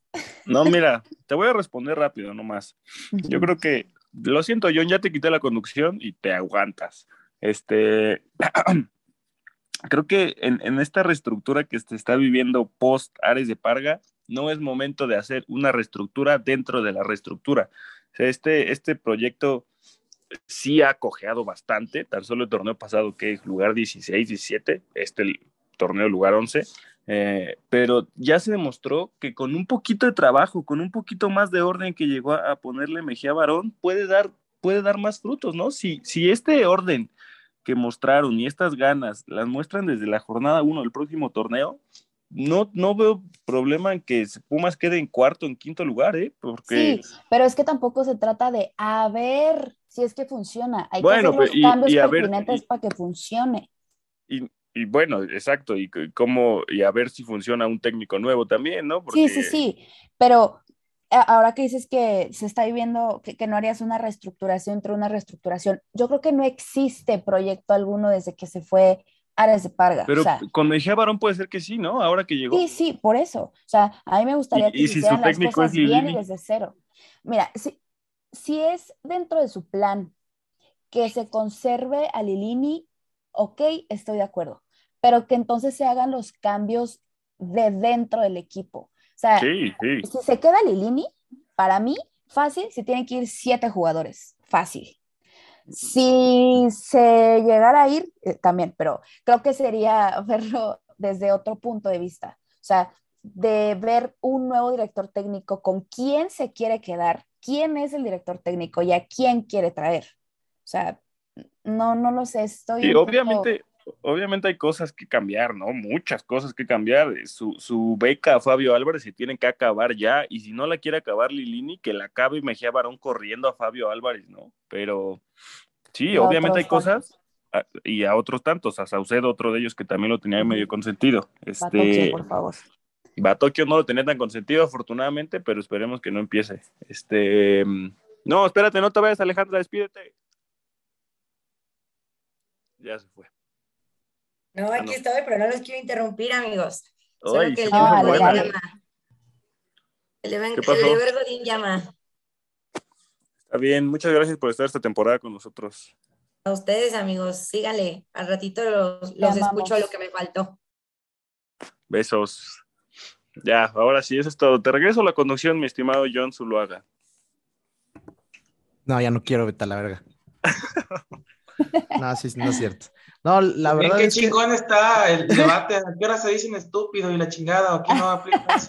No, o sea, es que sí, la verdad, güey, mira, yo aplico una regla en mi vida. Si empiezas a decir ya malas palabras para cualquier debate, ya después te, te agarras a putazos, güey. Entonces, no es Si necesario. Ricardo no es Peláez lo necesario, dijo, no, que no lo digan ustedes. Pero Ricardo, partamos de la, de la base que Ricardo Peláez es un pobre pendejo, güey. O sea, Pues sí, también. ¿no? Y yo no me violento, excepto ahora, cuando hablan mal de Diogo. Y, y te voy a decir que ese es, es un buen debate que, que, que, que, que probablemente mucha gente comparte con Dian sobre el- lo que dijo Roberto, gente que, que cree que Lini no debe seguir y gente que creemos, porque yo, yo estoy de ese lado y creo que Pumachi igual.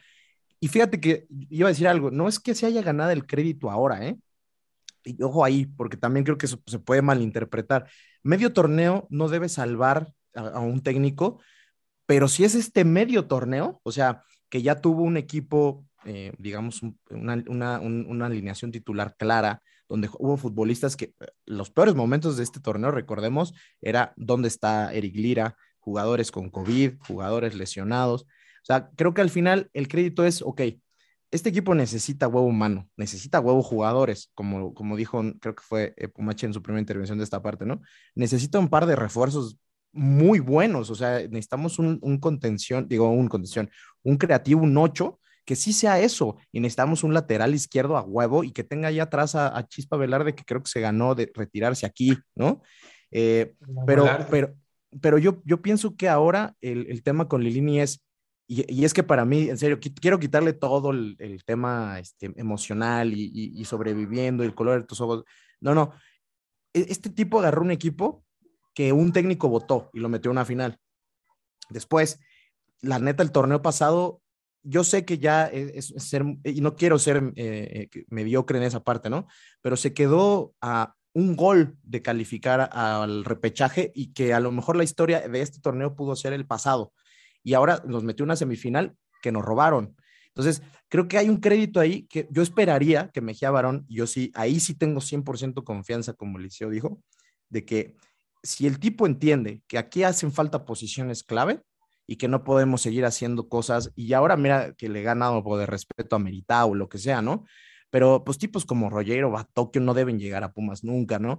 Lo de Fabio eh, es, insostenible, por más que haya tenido cuatro, cinco, seis partidos buenos, lleva seis partidos buenos en dos años, ¿no? En, en año y medio que lleva en Pumas, entonces no, pero sí creo que lo que debe pasar con Mejía es, tomar las riendas de la parte eh, logística, digamos, de conformación de un equipo donde línea ahora sí pueda decir, esto es lo que yo pedí, con esto sí puedo competir. Cuando quiero meter línea de cinco, puedo hacerlo porque tengo un jugador que va a jugar de 8 que me va a generar todo el juego centralizado y no poner a Fabio que tocó un balón, ¿no? Cosas así. Y eso creo que es mi justificación para creer que sí debe quedarse. Y aparte está la parte emotiva que a mí la verdad es que eh, lo, creo que lo que enganchó y a la afición mucho con este equipo es que, como dijo Eliseo, yo también, yo lo dije aquí en un episodio, dije, es que ya estoy cansado de que este güey salga y diga, se pueden meter, matemáticamente hay chance, y luego ya no había matemáticamente chance de calificar directo, o sea, seguía diciendo, estando en el lugar 17, vamos a hacer todo lo posible para meternos a repechaje. También este equipo, recordemos la otra mitad de lo que es, es jugadores jóvenes, que, que, que alguien tiene que creer en ellos, ¿no? Y creo que esa parte motiva más allá de que lo que ha contagiado a jugadores como Dineno, no sé, ¿no? Que, siempre vemos eso, que se lleva bien con ellos, que, hay como una relación paternal, pues no me quiero imaginar con los, con los chavos, ¿no? Entonces, para mí el proyecto y, la estructura está en un proceso de salida. Aquí cito a Marco Guerrero, que ha estado con nosotros en el podcast. Eh, este proceso de, reestructura no se va a... Es como cuando, y aquí es una situación personal que espero que no salga de acá, ¿no? Cuando yo tenía, este, hace unos cinco años y, y tenía sobrepeso, más de 100 kilos, yo decía, ya quiero bajar el próximo año o el próximo mes, güey, y me decía un amigo, güey, si te dedicaste 20 años a estar así de marrano, ¿cómo quieres en seis meses, este, pues, tener otro tipo de, de, de cuerpo? No seas mamón. Bueno, estuvimos, eh, llevamos 10 años sin, sin equipo, llevamos 10 años sin, sin, estructura administrativa, sin dirección deportiva, sin técnicos, quitando eso, ese año de 2015 con Memo Vázquez, que volvió como, nos trajeron así como una estructura temporal, Sancho y él, y luego la tumbaron. Y entonces en realidad llevamos mucho tiempo así, a la buena de Dios. Esto debe, debe tardar, supongo, pero sí en la, en la espera. Ya vimos una final y después lo de este torneo, yo creo que se puede eh, quedar y, esperemos que, que, ahora tenga un equipo para competir en estas circunstancias in extremis, como decía Nutria, ¿no? Y eso era la intervención. Y se, te olvidó, y se te olvidó también otra cosa, güey, vimos corazón, por primera vez vimos corazón, güey, que eso es lo que nos enamoró a, nos enamoró a muchos, güey. Ganas de, de ganar, pues, ganas de trascender. Ya, eso era lo único que quería decir. Sí, no, y es, y es un gran apunte, güey. O sea, la actitud aquí la reprochamos. Jan y yo, en un poco nos dijimos, no puedes tener, después del América, justo del, del partido de liga, ¿no? Eh, no puedes tener esa actitud y, y, cambió para bien. Ahí no sé si es tanto Lini, porque creo que eso siempre lo ha impregnado, sino que los resultados empezaron a darse y estos güeyes se la creyeron, pero eso también. Entonces, bueno, yo creo que con eso podemos terminar todo lo relacionado a esta temporada de Pumas en, en, en y en esta poquita expectativa futuro. Pues ya para terminar, esa última sección de la editorial que está este, increíble, que, esa edición que se hizo Pumachi con los audios después de ese último párrafo de lo que escribió Nutria, ¿no? De estamos aquí este, y, y, la lucha sigue. Y es como este reencuentro. Y aquí nada más les, les digo, eh, ya, ya quedamos menos, ya se fue ya se fue el buen Robert. Pero para ustedes, ¿qué significa este reencuentro con el equipo, estas aventuras que vivimos? Estuvo padre, ¿no? La verdad es que nos ayudó a estar más compenetrados con el club. Creo que de eso también viene mucho del apoyo que sentimos que queremos darle al proyecto de Lilini o de ciertos, o, la papacho a ciertos jugadores también. Pero creo que es, es justo lo que al final resuelve mucho la duda de si Pumas es grande o no. Es que la afición que tiene la tiene por estas cosas, ¿no? Eh, los títulos están ahí, no son muchos, no son más que los demás, pero estas cosas que tiene Pumas, esto sí no lo tiene nadie, la verdad, y, prueben por donde quieran. Eh, esta alma de Pumas la quiere Cruz Azul y, la ha querido siempre y como no la puede tener, putea y la quiere Tigres y la quiere comprar a billetazos. Entonces, este, ¿qué les pareció esta aventura, la Lilineta, el soundtrack de la Lilineta, Toluca? Eh, la GDG Fest, todas esas cosas, ya eh, Nutria adelantó un poquito de lo que fue para él, pero en esa línea, ¿cómo lo sintieron ustedes? A ver, mi Pumachi. Pues a ver, eh, creo que soy, mm, sí, por, mucho soy el más joven de, este, de este podcast, ¿no? O sea, entonces para mí es algo totalmente nuevo, güey. Es la primera liguilla que vivo en los estadios. Eh, casi a todos, ¿verdad? Solo faltó uno. Em, y nada, güey, pues de, las mejores experiencias de mi vida, literal, creo que despertó en mí cierta, pues más afición, más cierto lado de mi afición que no conocía, pues porque no había tocado vivirlo, ¿no? Y no es mi culpa, simplemente no me había tocado vivirlo. Y ya por ahí escribí en algún tuit de que en noviembre fui no sé cuántas veces al estadio, güey. O sea, ya más o menos mi vida tiene que regresar a la normalidad, no puede ser así siempre, pero ese, ese noviembre fue fácil de los mejores meses de mi vida y ahí está, si se hubiera coronado este diciembre, pues ya sin, sin bronca, estos dos meses ya habría sido los mejores de mi vida. Eh, y nada, yo estoy muy agradecido a toda la gente que nos comparte, que nos escribe, que nos lee, que nos, que todo, ¿no? Que se acerca con nosotros, que nos tira buena que nos compra cosas. Que, ah, te defiende. Ahí está ahí está el comercial, aguanta porque ahí está el comercial. Es broma eso del meme de que mandamos a hacer 10 mil playeras, pero sí tenemos unas cuantas, eh, todavía unas cuantas. Entonces no sean así y cómprenlas. no son muchas si, y si quieren apoyarnos de alguna manera a un proyecto joven, a un proyecto que es totalmente alternativo, o sea, totalmente, ajá, pues eh, adquieran algún producto que encima de todo pues no nos están regalando dinero, se llevan un producto que la neta, la neta está muy chido, la calidad está muy buena, entonces ahí está el comercial, muchas gracias por todo, yo a todos los quiero mucho y a todos los llevo a partir de ahora en, tienen un lugar en mi corazón. Mi querido Nutria, Diego, ya empezaste tú un poco con esa lectura, pero a ver, acábalo. Eh, no, sé, no sé por dónde empezar porque yo ya tenía como planeada mi respuesta con todo el tema Lilini, pero creo que lo dejaremos para otra ocasión o para Twitter, qué sé yo. Eh, uf, es que el, el, viaje de la Lilineta, lo, lo, lo, comenté en el grupo que tengo con ustedes, ha sido, ha estado plagado de, de magia, ¿no? Es como si, como si el, el premium o magna que, que, le metes a esa camioneta estuviera impregnado de, de un aura y de una luz y de una cosa eh, intangible que no puedo describir, ¿no? Porque, hijo, es que además se junta con una coyuntura muy, muy importante y muy específica, un, o un contexto, mejor dicho, muy específico, que es el tema de la pandemia, que estuvimos muy lejos de, los estadios durante mucho tiempo. Incluso diría, coincide un poco con la mala racha de, de los Pumas, ¿no? O sea, cuando todavía no podíamos ir al estadio y ese pedo, los Pumas andaban este, volando bajo, vibrando, vibrando bajo, y ahorita como si estuviéramos en Tulum, papá, ¿no? O sea, toda, toda la buena vibra, good vibes only, este, no sé, es, indescriptible, es indescriptible. Yo, por ejemplo, lo, voy, a, voy a hablarlo desde mi experiencia totalmente personal. Llegué aquí a la Ciudad de México desde el partido, o sea, desde el fin de semana contra Cruz Azul. Recordemos más o menos cómo, cómo estaba el pedo en ese entonces, que estábamos Incluso fue, fue, fue un día antes de que se dieran todos los resultados para que Pumas estuviera este, vivo, ¿no? Se mantuviera vivo. El tema de show, los Pachuca, tal. Entonces yo la verdad, pues un poco vine pensando que pues, venía el partido de Cruz Azul, los veía ustedes, eh, jajaja, y este, y bueno, luego, después se transformó en un, en un viaje fantástico, ¿no? Eh, no sé cómo describirlo. Eh, hubo partidos malos, hubo partidos buenos, hubo muchísima incertidumbre entre esos días, pero yo sinceramente fui muy feliz desde la previa. Yo fui muy feliz de, de, verlos, de platicar con ustedes, de reírnos, de compartir momentos, chistes, comentarios, pláticas, música. Yo, a, a mí eso me parece, me parece aún más invaluable que, que todo lo que obtuvo Pumas, que fue fantástico. Eso me parece todavía más importante. Se reforzaron lazos de amistad y se coronó algo que se venía trabajando durante muchos años, porque al final de cuentas, este podcast, este canal, esta multiplataforma, sí se fundó con la, con la idea de, protestar en su momento contra, contra un régimen que existía en el club bastante nefasto, pero también se fundó con la idea de, tener amigos de Pumas, ¿no? O yo creo que varios de nosotros nos, podemos, nos vamos a identificar como con, este, con esta historia de que habíamos sido como güeyes muy solitarios en esta, en esta afición, ¿no? En este, en este camino de Auriazul.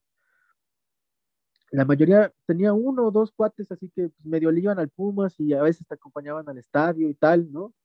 Y siempre lo habíamos vivido como muy a nuestra forma, eh, casi te diría aislados, ¿no? En ese sentido, incomprendidos. Y AGDG nos, nos dio la oportunidad de, de juntarnos a locos muy específicos, este, que viven pues más o menos a la misma intensidad esta, esta pasión. Y la verdad es que a pesar de, de, lo que haya pasado, a pesar de si gritamos los goles, si los sufrimos, y lo que sea, yo, o sea, hablando de todo el proceso, la previa, el partido, gritarlo, vivirlo con ustedes, salir del estadio, echar unas risas, que nos corra la policía, etcétera. Todo ese proceso me hizo inmensamente, inmensamente feliz, me llenó el alma eh, y dicho poéticamente, iluminó, iluminó penumbras que pensé que nunca iba, que, nunca, que pensé que jamás iban a volver a ver el sol. Ya se dieron cuenta ahí de dónde salió la inspiración para la editorial, ¿no? No tengo nada más que agregar.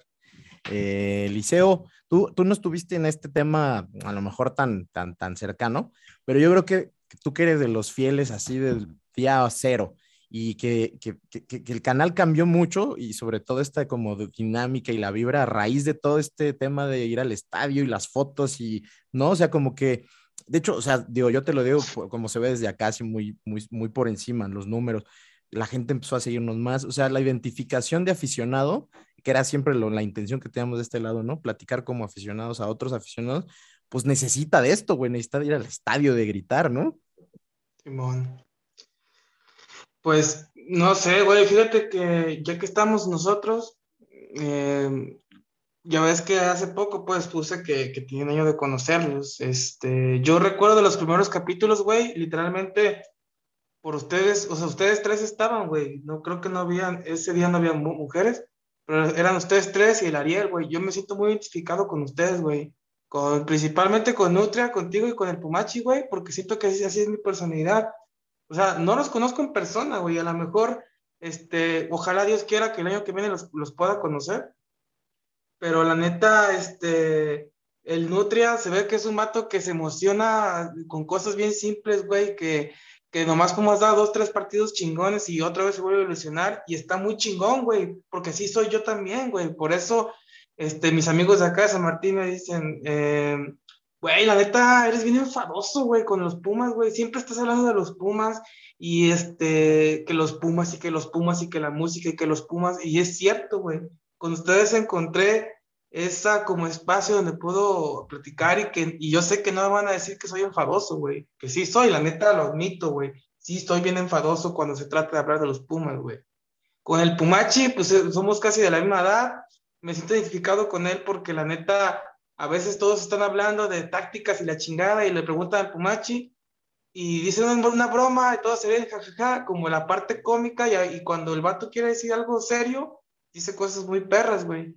Y con el John, porque es el maduro, que, este, que se emociona como un niño chiquito, güey, viendo a los Pumas. Entonces, la neta, me siento muy identificado, güey, con ustedes.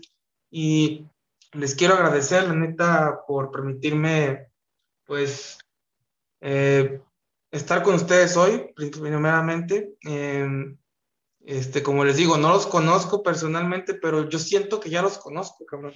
Entonces, este, pues muchas gracias, güey, por, por, por, por, invitarme hoy, por, por hablarme. No tenía Twitter antes de conocerlos, la neta, este, ni siquiera sé por qué hay gente que se sigue, pues no, no sé cuál es la finalidad, pero pues muchas gracias, güey, la neta, eh, no me quiero extender para no dejar a, Dian, eh, pero pues muchas gracias, güey, o sea, ojalá los pueda conocer en persona, pistear con ustedes, o que se vengan a Jalisco y le caigan a donde yo vivo, la neta, los voy a tratar como dioses, güey, porque la neta sí siento que son mis compas ya, güey, aunque no, no nos conozcan. Y pues nomás era eso, compa. No, pues sí somos, porque además, digo, no, No, es. me hagas llorar, Eliseo, la puta madre. A, mí- a mí se me dio este piel de gallina, güey. La verdad. Este, yo, yo creo que. También me cae muy bien, ¿eh? También Dian me cae muy bien. Sí, o sea, porque la ya tienes Sí, mucho sí, que sí. aprenderle a ellos, dice. Yo le dije a Dian que es- se merece un Oscar por ese discurso que hizo de los del tope, la neta, mis respetos, o sea, qué chingonería de discurso se echó y lo voy a bancar siempre ese discurso. Más era eso. Sabes que se te aprecia aquí y estoy segura que, que muchos de nosotros a grande o corta escala representamos mucho de lo que piensa algún sector de la afición. Entonces, ah, yo agradezco. Eh, si me van a dar ahora la palabra. Em, bueno, primero agradezco que haya llegado al Grito de Goya por, por invitación de, de Nutra, que ya tenía eh, un tiempo pensándolo, un tiempo que nos conocemos, que me había dicho que le gustaría que entrara a participar. No se concretaba nada hasta que tendrá como dos meses más o menos que, que entré al Grito de Goya ya aquí con ustedes a, a lo que es AGDG Radio. Primero agradecida con, con ustedes. Algunos ya los conocía de antes y pues saben el cariño que, que les tengo, lo agradecida que estoy, la neta, de, de formar parte de este proyecto. Eh, toda la vida, literalmente toda mi vida, he sido muy Puma, he sido muy aficionada a este equipo. Eh, no me quiero poner sentimental, pero es que sí me hacen tocar temas que son bien complicados, que me llegan mucho al corazón, pero pues toda la vida he compartido con, con amigos, con gente, con familia que, que le va a Pumas, que comparte el cariño, la pasión, el amor que le tenemos a, a este gran club. Y pues este año en particular fue diferente, fue complicado.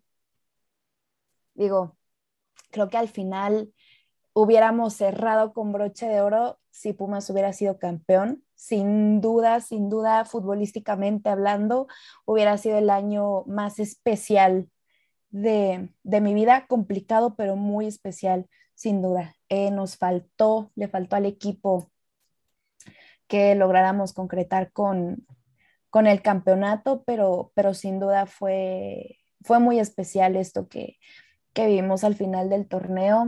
Reconectamos con amigos, reconectamos con el equipo, con, con el amor que nunca le hemos dejado de tener, pero que yo creo que sí teníamos pausado de alguna u otra forma.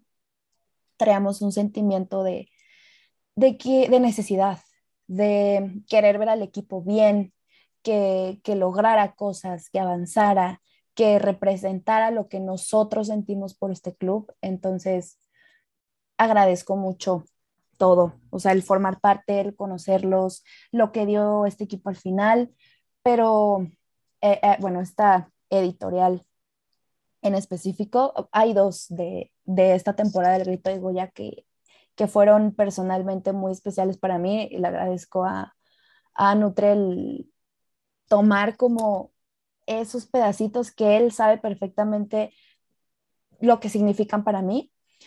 Entonces, bueno, esta editorial fue muy emotiva, todo este cierre fue, fue muy emotivo. Eh, les decía que les agradezco a ustedes, al proyecto en general de, del Grito de Goya, pero en especial, voy a llorar amigos, no me gusta ser tan chillona, pero en especial, pues sí, eh, le agradezco a mi papá, el que me ha hecho de Pumas, el que me haya llevado al estadio, me haya contado de las penas y glorias del equipo desde antes de que yo naciera, el compartir con, con mi hermano la pasión del fútbol, de que tengo la dicha de tener una familia súper futbolera que todos compartimos, que nos gusta ir al estadio, que a mi mamá le emociona ir al estadio, que le gusta estar en estas fechas, que igual ganen o pierdan, siempre vamos a estar, que tengo a Rubén, que es mi mejor amigo, que gracias al cielo le va a los Pumas, que compartimos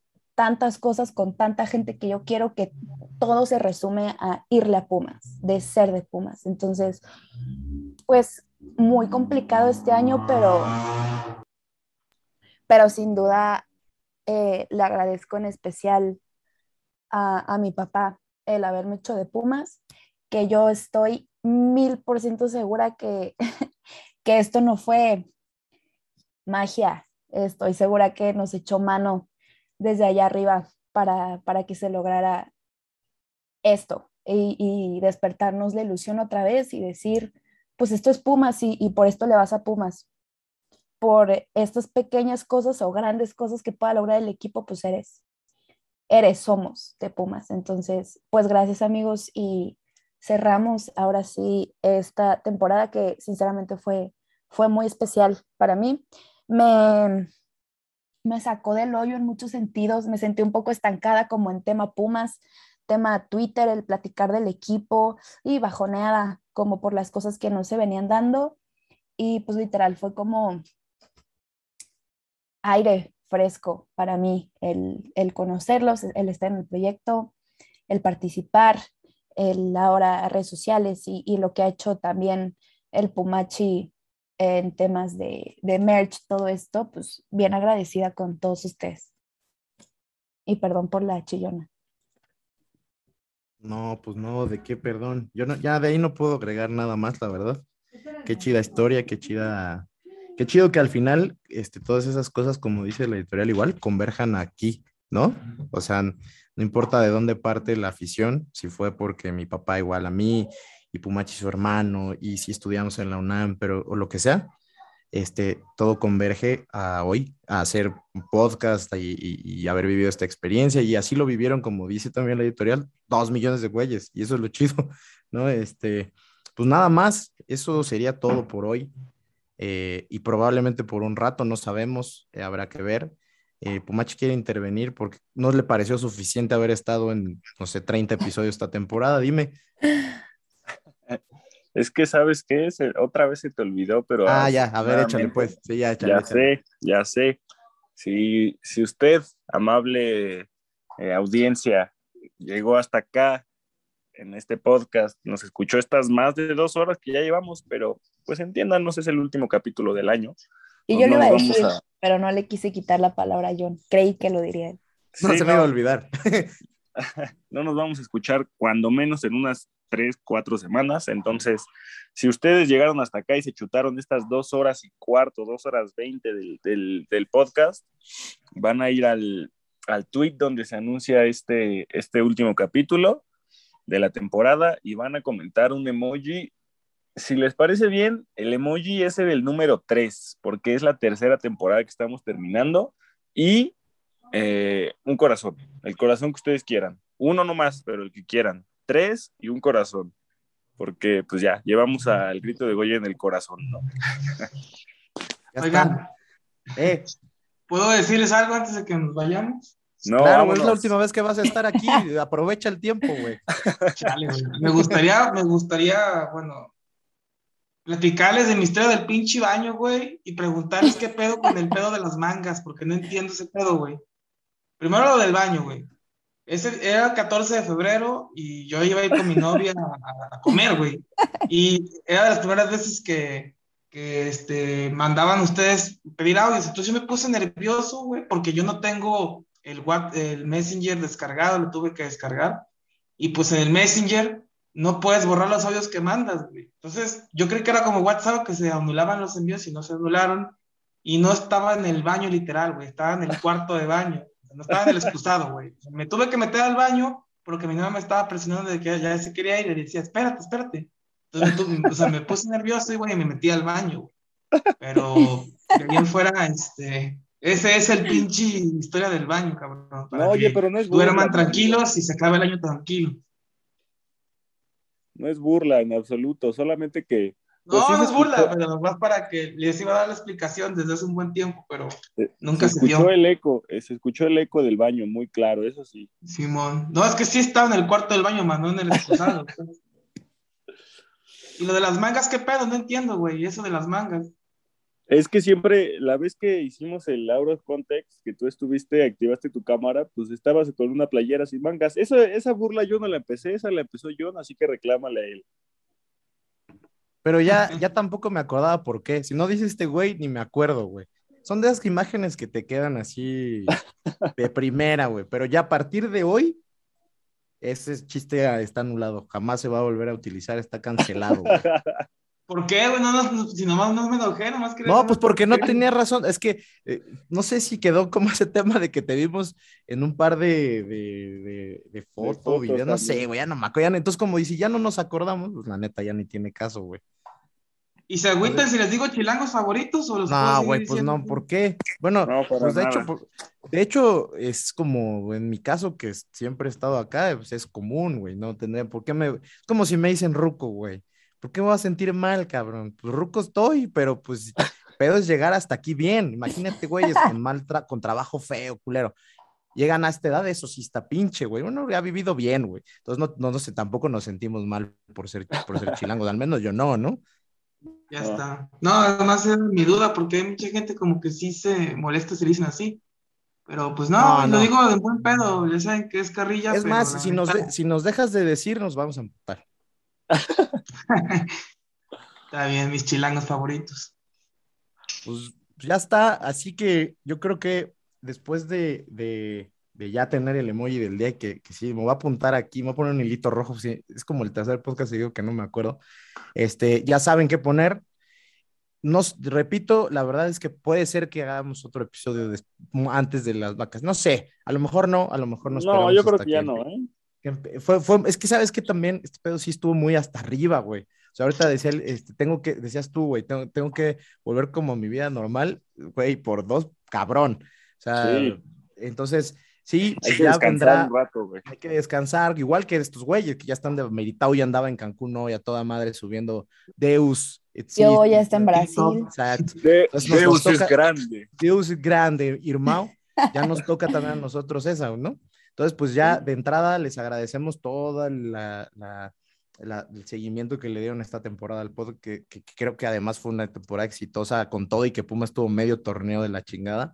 Hicimos cosas nuevas o las intentamos hacer y los spaces y, y volvimos con, con editoriales. eh, empezó Roberto haciéndolas al principio de la temporada, regresó Nutra a hacer una y creo que al final es cierta identidad, ¿no? Que tiene el, el- el podcast y eso siempre, pues es lo que ustedes que nos han seguido y nos siguen más ahora que antes, pues buscan la diferencia, es esa, ¿no? Respecto a otros canales. Entonces, ¿estás alzando otra vez la mano o ya es la pasada y no la bajaste? Ah, es la pasada y no la bajé. Ah, ok. Este, entonces, pues bueno, de- me despido ya de todos los que están aquí, eh, a Ale y Robert que se tuvieron que ir. Mi querido Nutria, qué bueno que pudiste estar. eh, pues ya veremos, ¿no? ¿Qué nos depara? El primer episodio seguro será altas, bajas. Va a ser un aje de geniusotote, ¿no? De, de noticias. Y vemos, ¿no? ¿Qué, qué finalmente podemos esperar para el equipo del próximo año. Eh, pues, güey, de antemano, feliz Navidad y Año Nuevo, ¿verdad? Igual que a todos los que nos escuchan y nos vamos a escuchar. Este, y un abrazo a tus papás, este, mi querido Nutria, eh, cuando vuelvas a Tierra Prometida, Oaxaca, güey.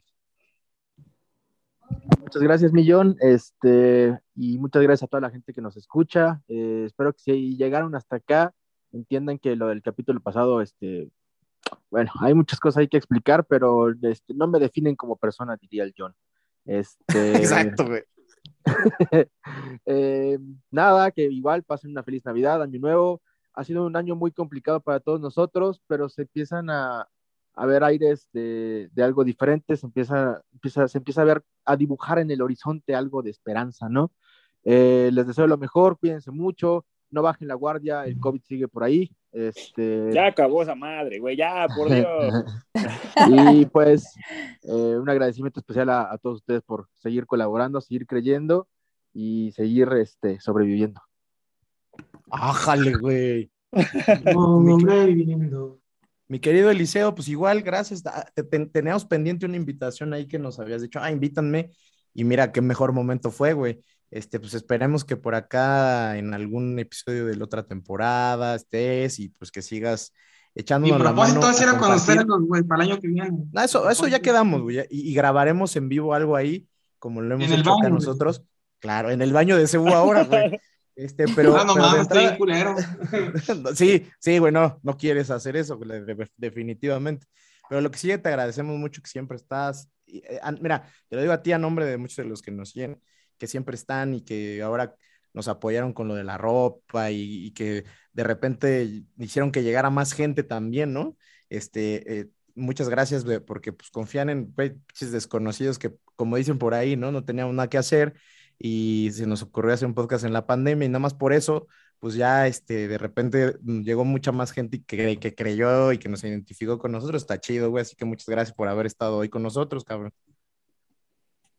No, de nada, y yo sí quiero una playera o una sudadera, ¿eh? O sea, y la quiero. Ahí están en la tienda. Ahí este, ¿eh? Mando ahí el dinero o algo así, pero yo sí la quiero, güey. Más le quiero mandar saludos a Deadpool Méndez, a Guillermo y a Saúl, porque son mis fans, güey. Esos vatos se emocionaron bien mucho cuando se enteraron que, que voy a estar aquí. La neta, pues, como ustedes tienen un chingo, yo más tengo tres, güey, y sí los voy a nombrar, no mames. Pero gracias por invitarme, güey.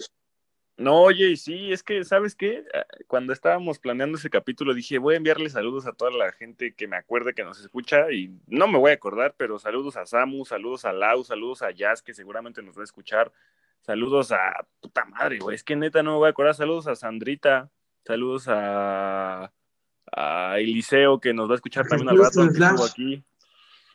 Saludos a todo mundo, saludos a mi amigo Juan Pablo, que siempre me dice que no lo saludo, pues aquí está, cabrón, ojalá que hayas llegado hasta el final. Saludos, neta, a todos, si se me olvida. Al Chais también, porque Tío ahorita Willow, lo güey, tu mejor amigo, el tío Willow. Ah, ese que se puede ir bien a chingar a su madre. Saludos a todos los que nos siguen, los que nos escuchan, los que nos aportan. Saludos a todos, se les quiere mucho. Sí, yo igual no, no, yo no me iba a aventar a nombrar porque siempre te va a faltar gente, güey. Entonces, Sí. los que no se, no están nombrados también, los que se pararon por ahí, que nos topamos, nos toparon en CU y fueron, que nos tomamos fotos Ah, y ¿sabes tal. a quién? También. Eh, seguido nos tuitea ahora el, el muchacho que se ganó los, los boletos contra Santos. Ese ahora es, es bien fan, seguro nos quiere más desde esa, desde esa vez. Fulano, dice llamarse, me acuerdo. Así es, saludos a él Un también. abrazo también, sí. Es que no acabaríamos, cabrón, la verdad. No acabaríamos, acabamos mañana. Y entonces, pues a todo mundo es sí. A nombre, o sea, si, si lo que le dijimos Eliseo, a todos, igual. A todos. Y mi querida Diana, pues igual Por muchas gracias por, por haber estado acá en el, en el episodio final. Te- tercera temporada que la neta, yo no me imaginé que íbamos a grabar más de 10, 15 episodios y este fue el 70. Así que, Y este pues, fue año y que- completo, ¿eh? Año completo grabando. Sí, sí, es el pre- eh, año, este completito, el, el semestre anterior, de, o sea, el semestre del año anterior, y pues vamos, a- empezamos este, la verdad es que, pues como dijeron a lo largo del episodio, con un montón de expectativas chidas, así que pinta bien. Y pues de entrada con Diane y, su, y, sus, y sus monólogos en el, en el podcast, así que muchas gracias por haber estado. Vamos a inaugurar esa, esa sección para el próximo, la próxima temporada. para que sea- de. Para que sea la oportunidad donde la gente se puede ir al baño un ratito o algo así. Ah, qué chinga con el punto baño. Ay, no, pues ya te tomas todo lo del baño personal, güey. No te creas, cabrón. Vámonos, porque si no, esto sí puede durar tres horas, ¿eh? Ya está, pues mi querido Pumachi igual, este, muchas cosas que se, se planearon al principio, no todas salieron, pero al final no salió tan mal, ¿no? Y, y, pues el esfuerzo, un sal- obviamente, saludo a Mar por lo del todo el tema de la, del- de, la, de la merca, ¿no? Que, que- que, eh, o sea, sale justo de creer en eso, güey, un poco, ¿no? De Ella ver potencial en, en lo por que- eso se rifó, güey. Exacto. Ve- ve- veo potencial en algo que hasta nosotros quizá no, así que está muy chido. Y pues también en parte es porque este, pues, Pumachi le, le- le metió por ahí ganas a todo ese asunto, así que igual un reconocimiento para el buen Pumachi, a la edición de este podcast que probablemente lo mejor que ha hecho, no en el podcast, en su vida. Entonces, un aplauso también por eso. Y, y pues ya, ya podemos terminar con, con la sesión de hoy. Eh, yo soy John, gracias por, por el, por el tiempo, por, por, por el apoyo, porque hoy, pues la verdad es que... Por el aguante. y Por, pues, sí, por el aguante, la resistencia, el sobreviviendo y todas esas otras cosas. Y pues ya está. Este, ojalá hubiera sido diferente, ni modo, así es el fútbol, pero como escuchen la editorial al final y el fútbol a veces trasciende otras cosas y esto está chido porque pues tenemos este espacio y tenemos amigos que tienen que ver justo con lo que el club ha generado, así que eso está más, chingón a veces. Pues eso sería todo por hoy, ¿verdad? Muchas gracias, síganse cuidando mucho y pues nos escuchamos después de los Reyes Magos. Un abrazo a todos, Dios. Y Navidad, arriba los Pumas, chingada Esta fue la tercera temporada de AGDG Radio, la voz de la resistencia Azul. Volveremos y volveremos más fuertes. Nos escuchamos la siguiente temporada para seguir sobreviviendo. Adiós.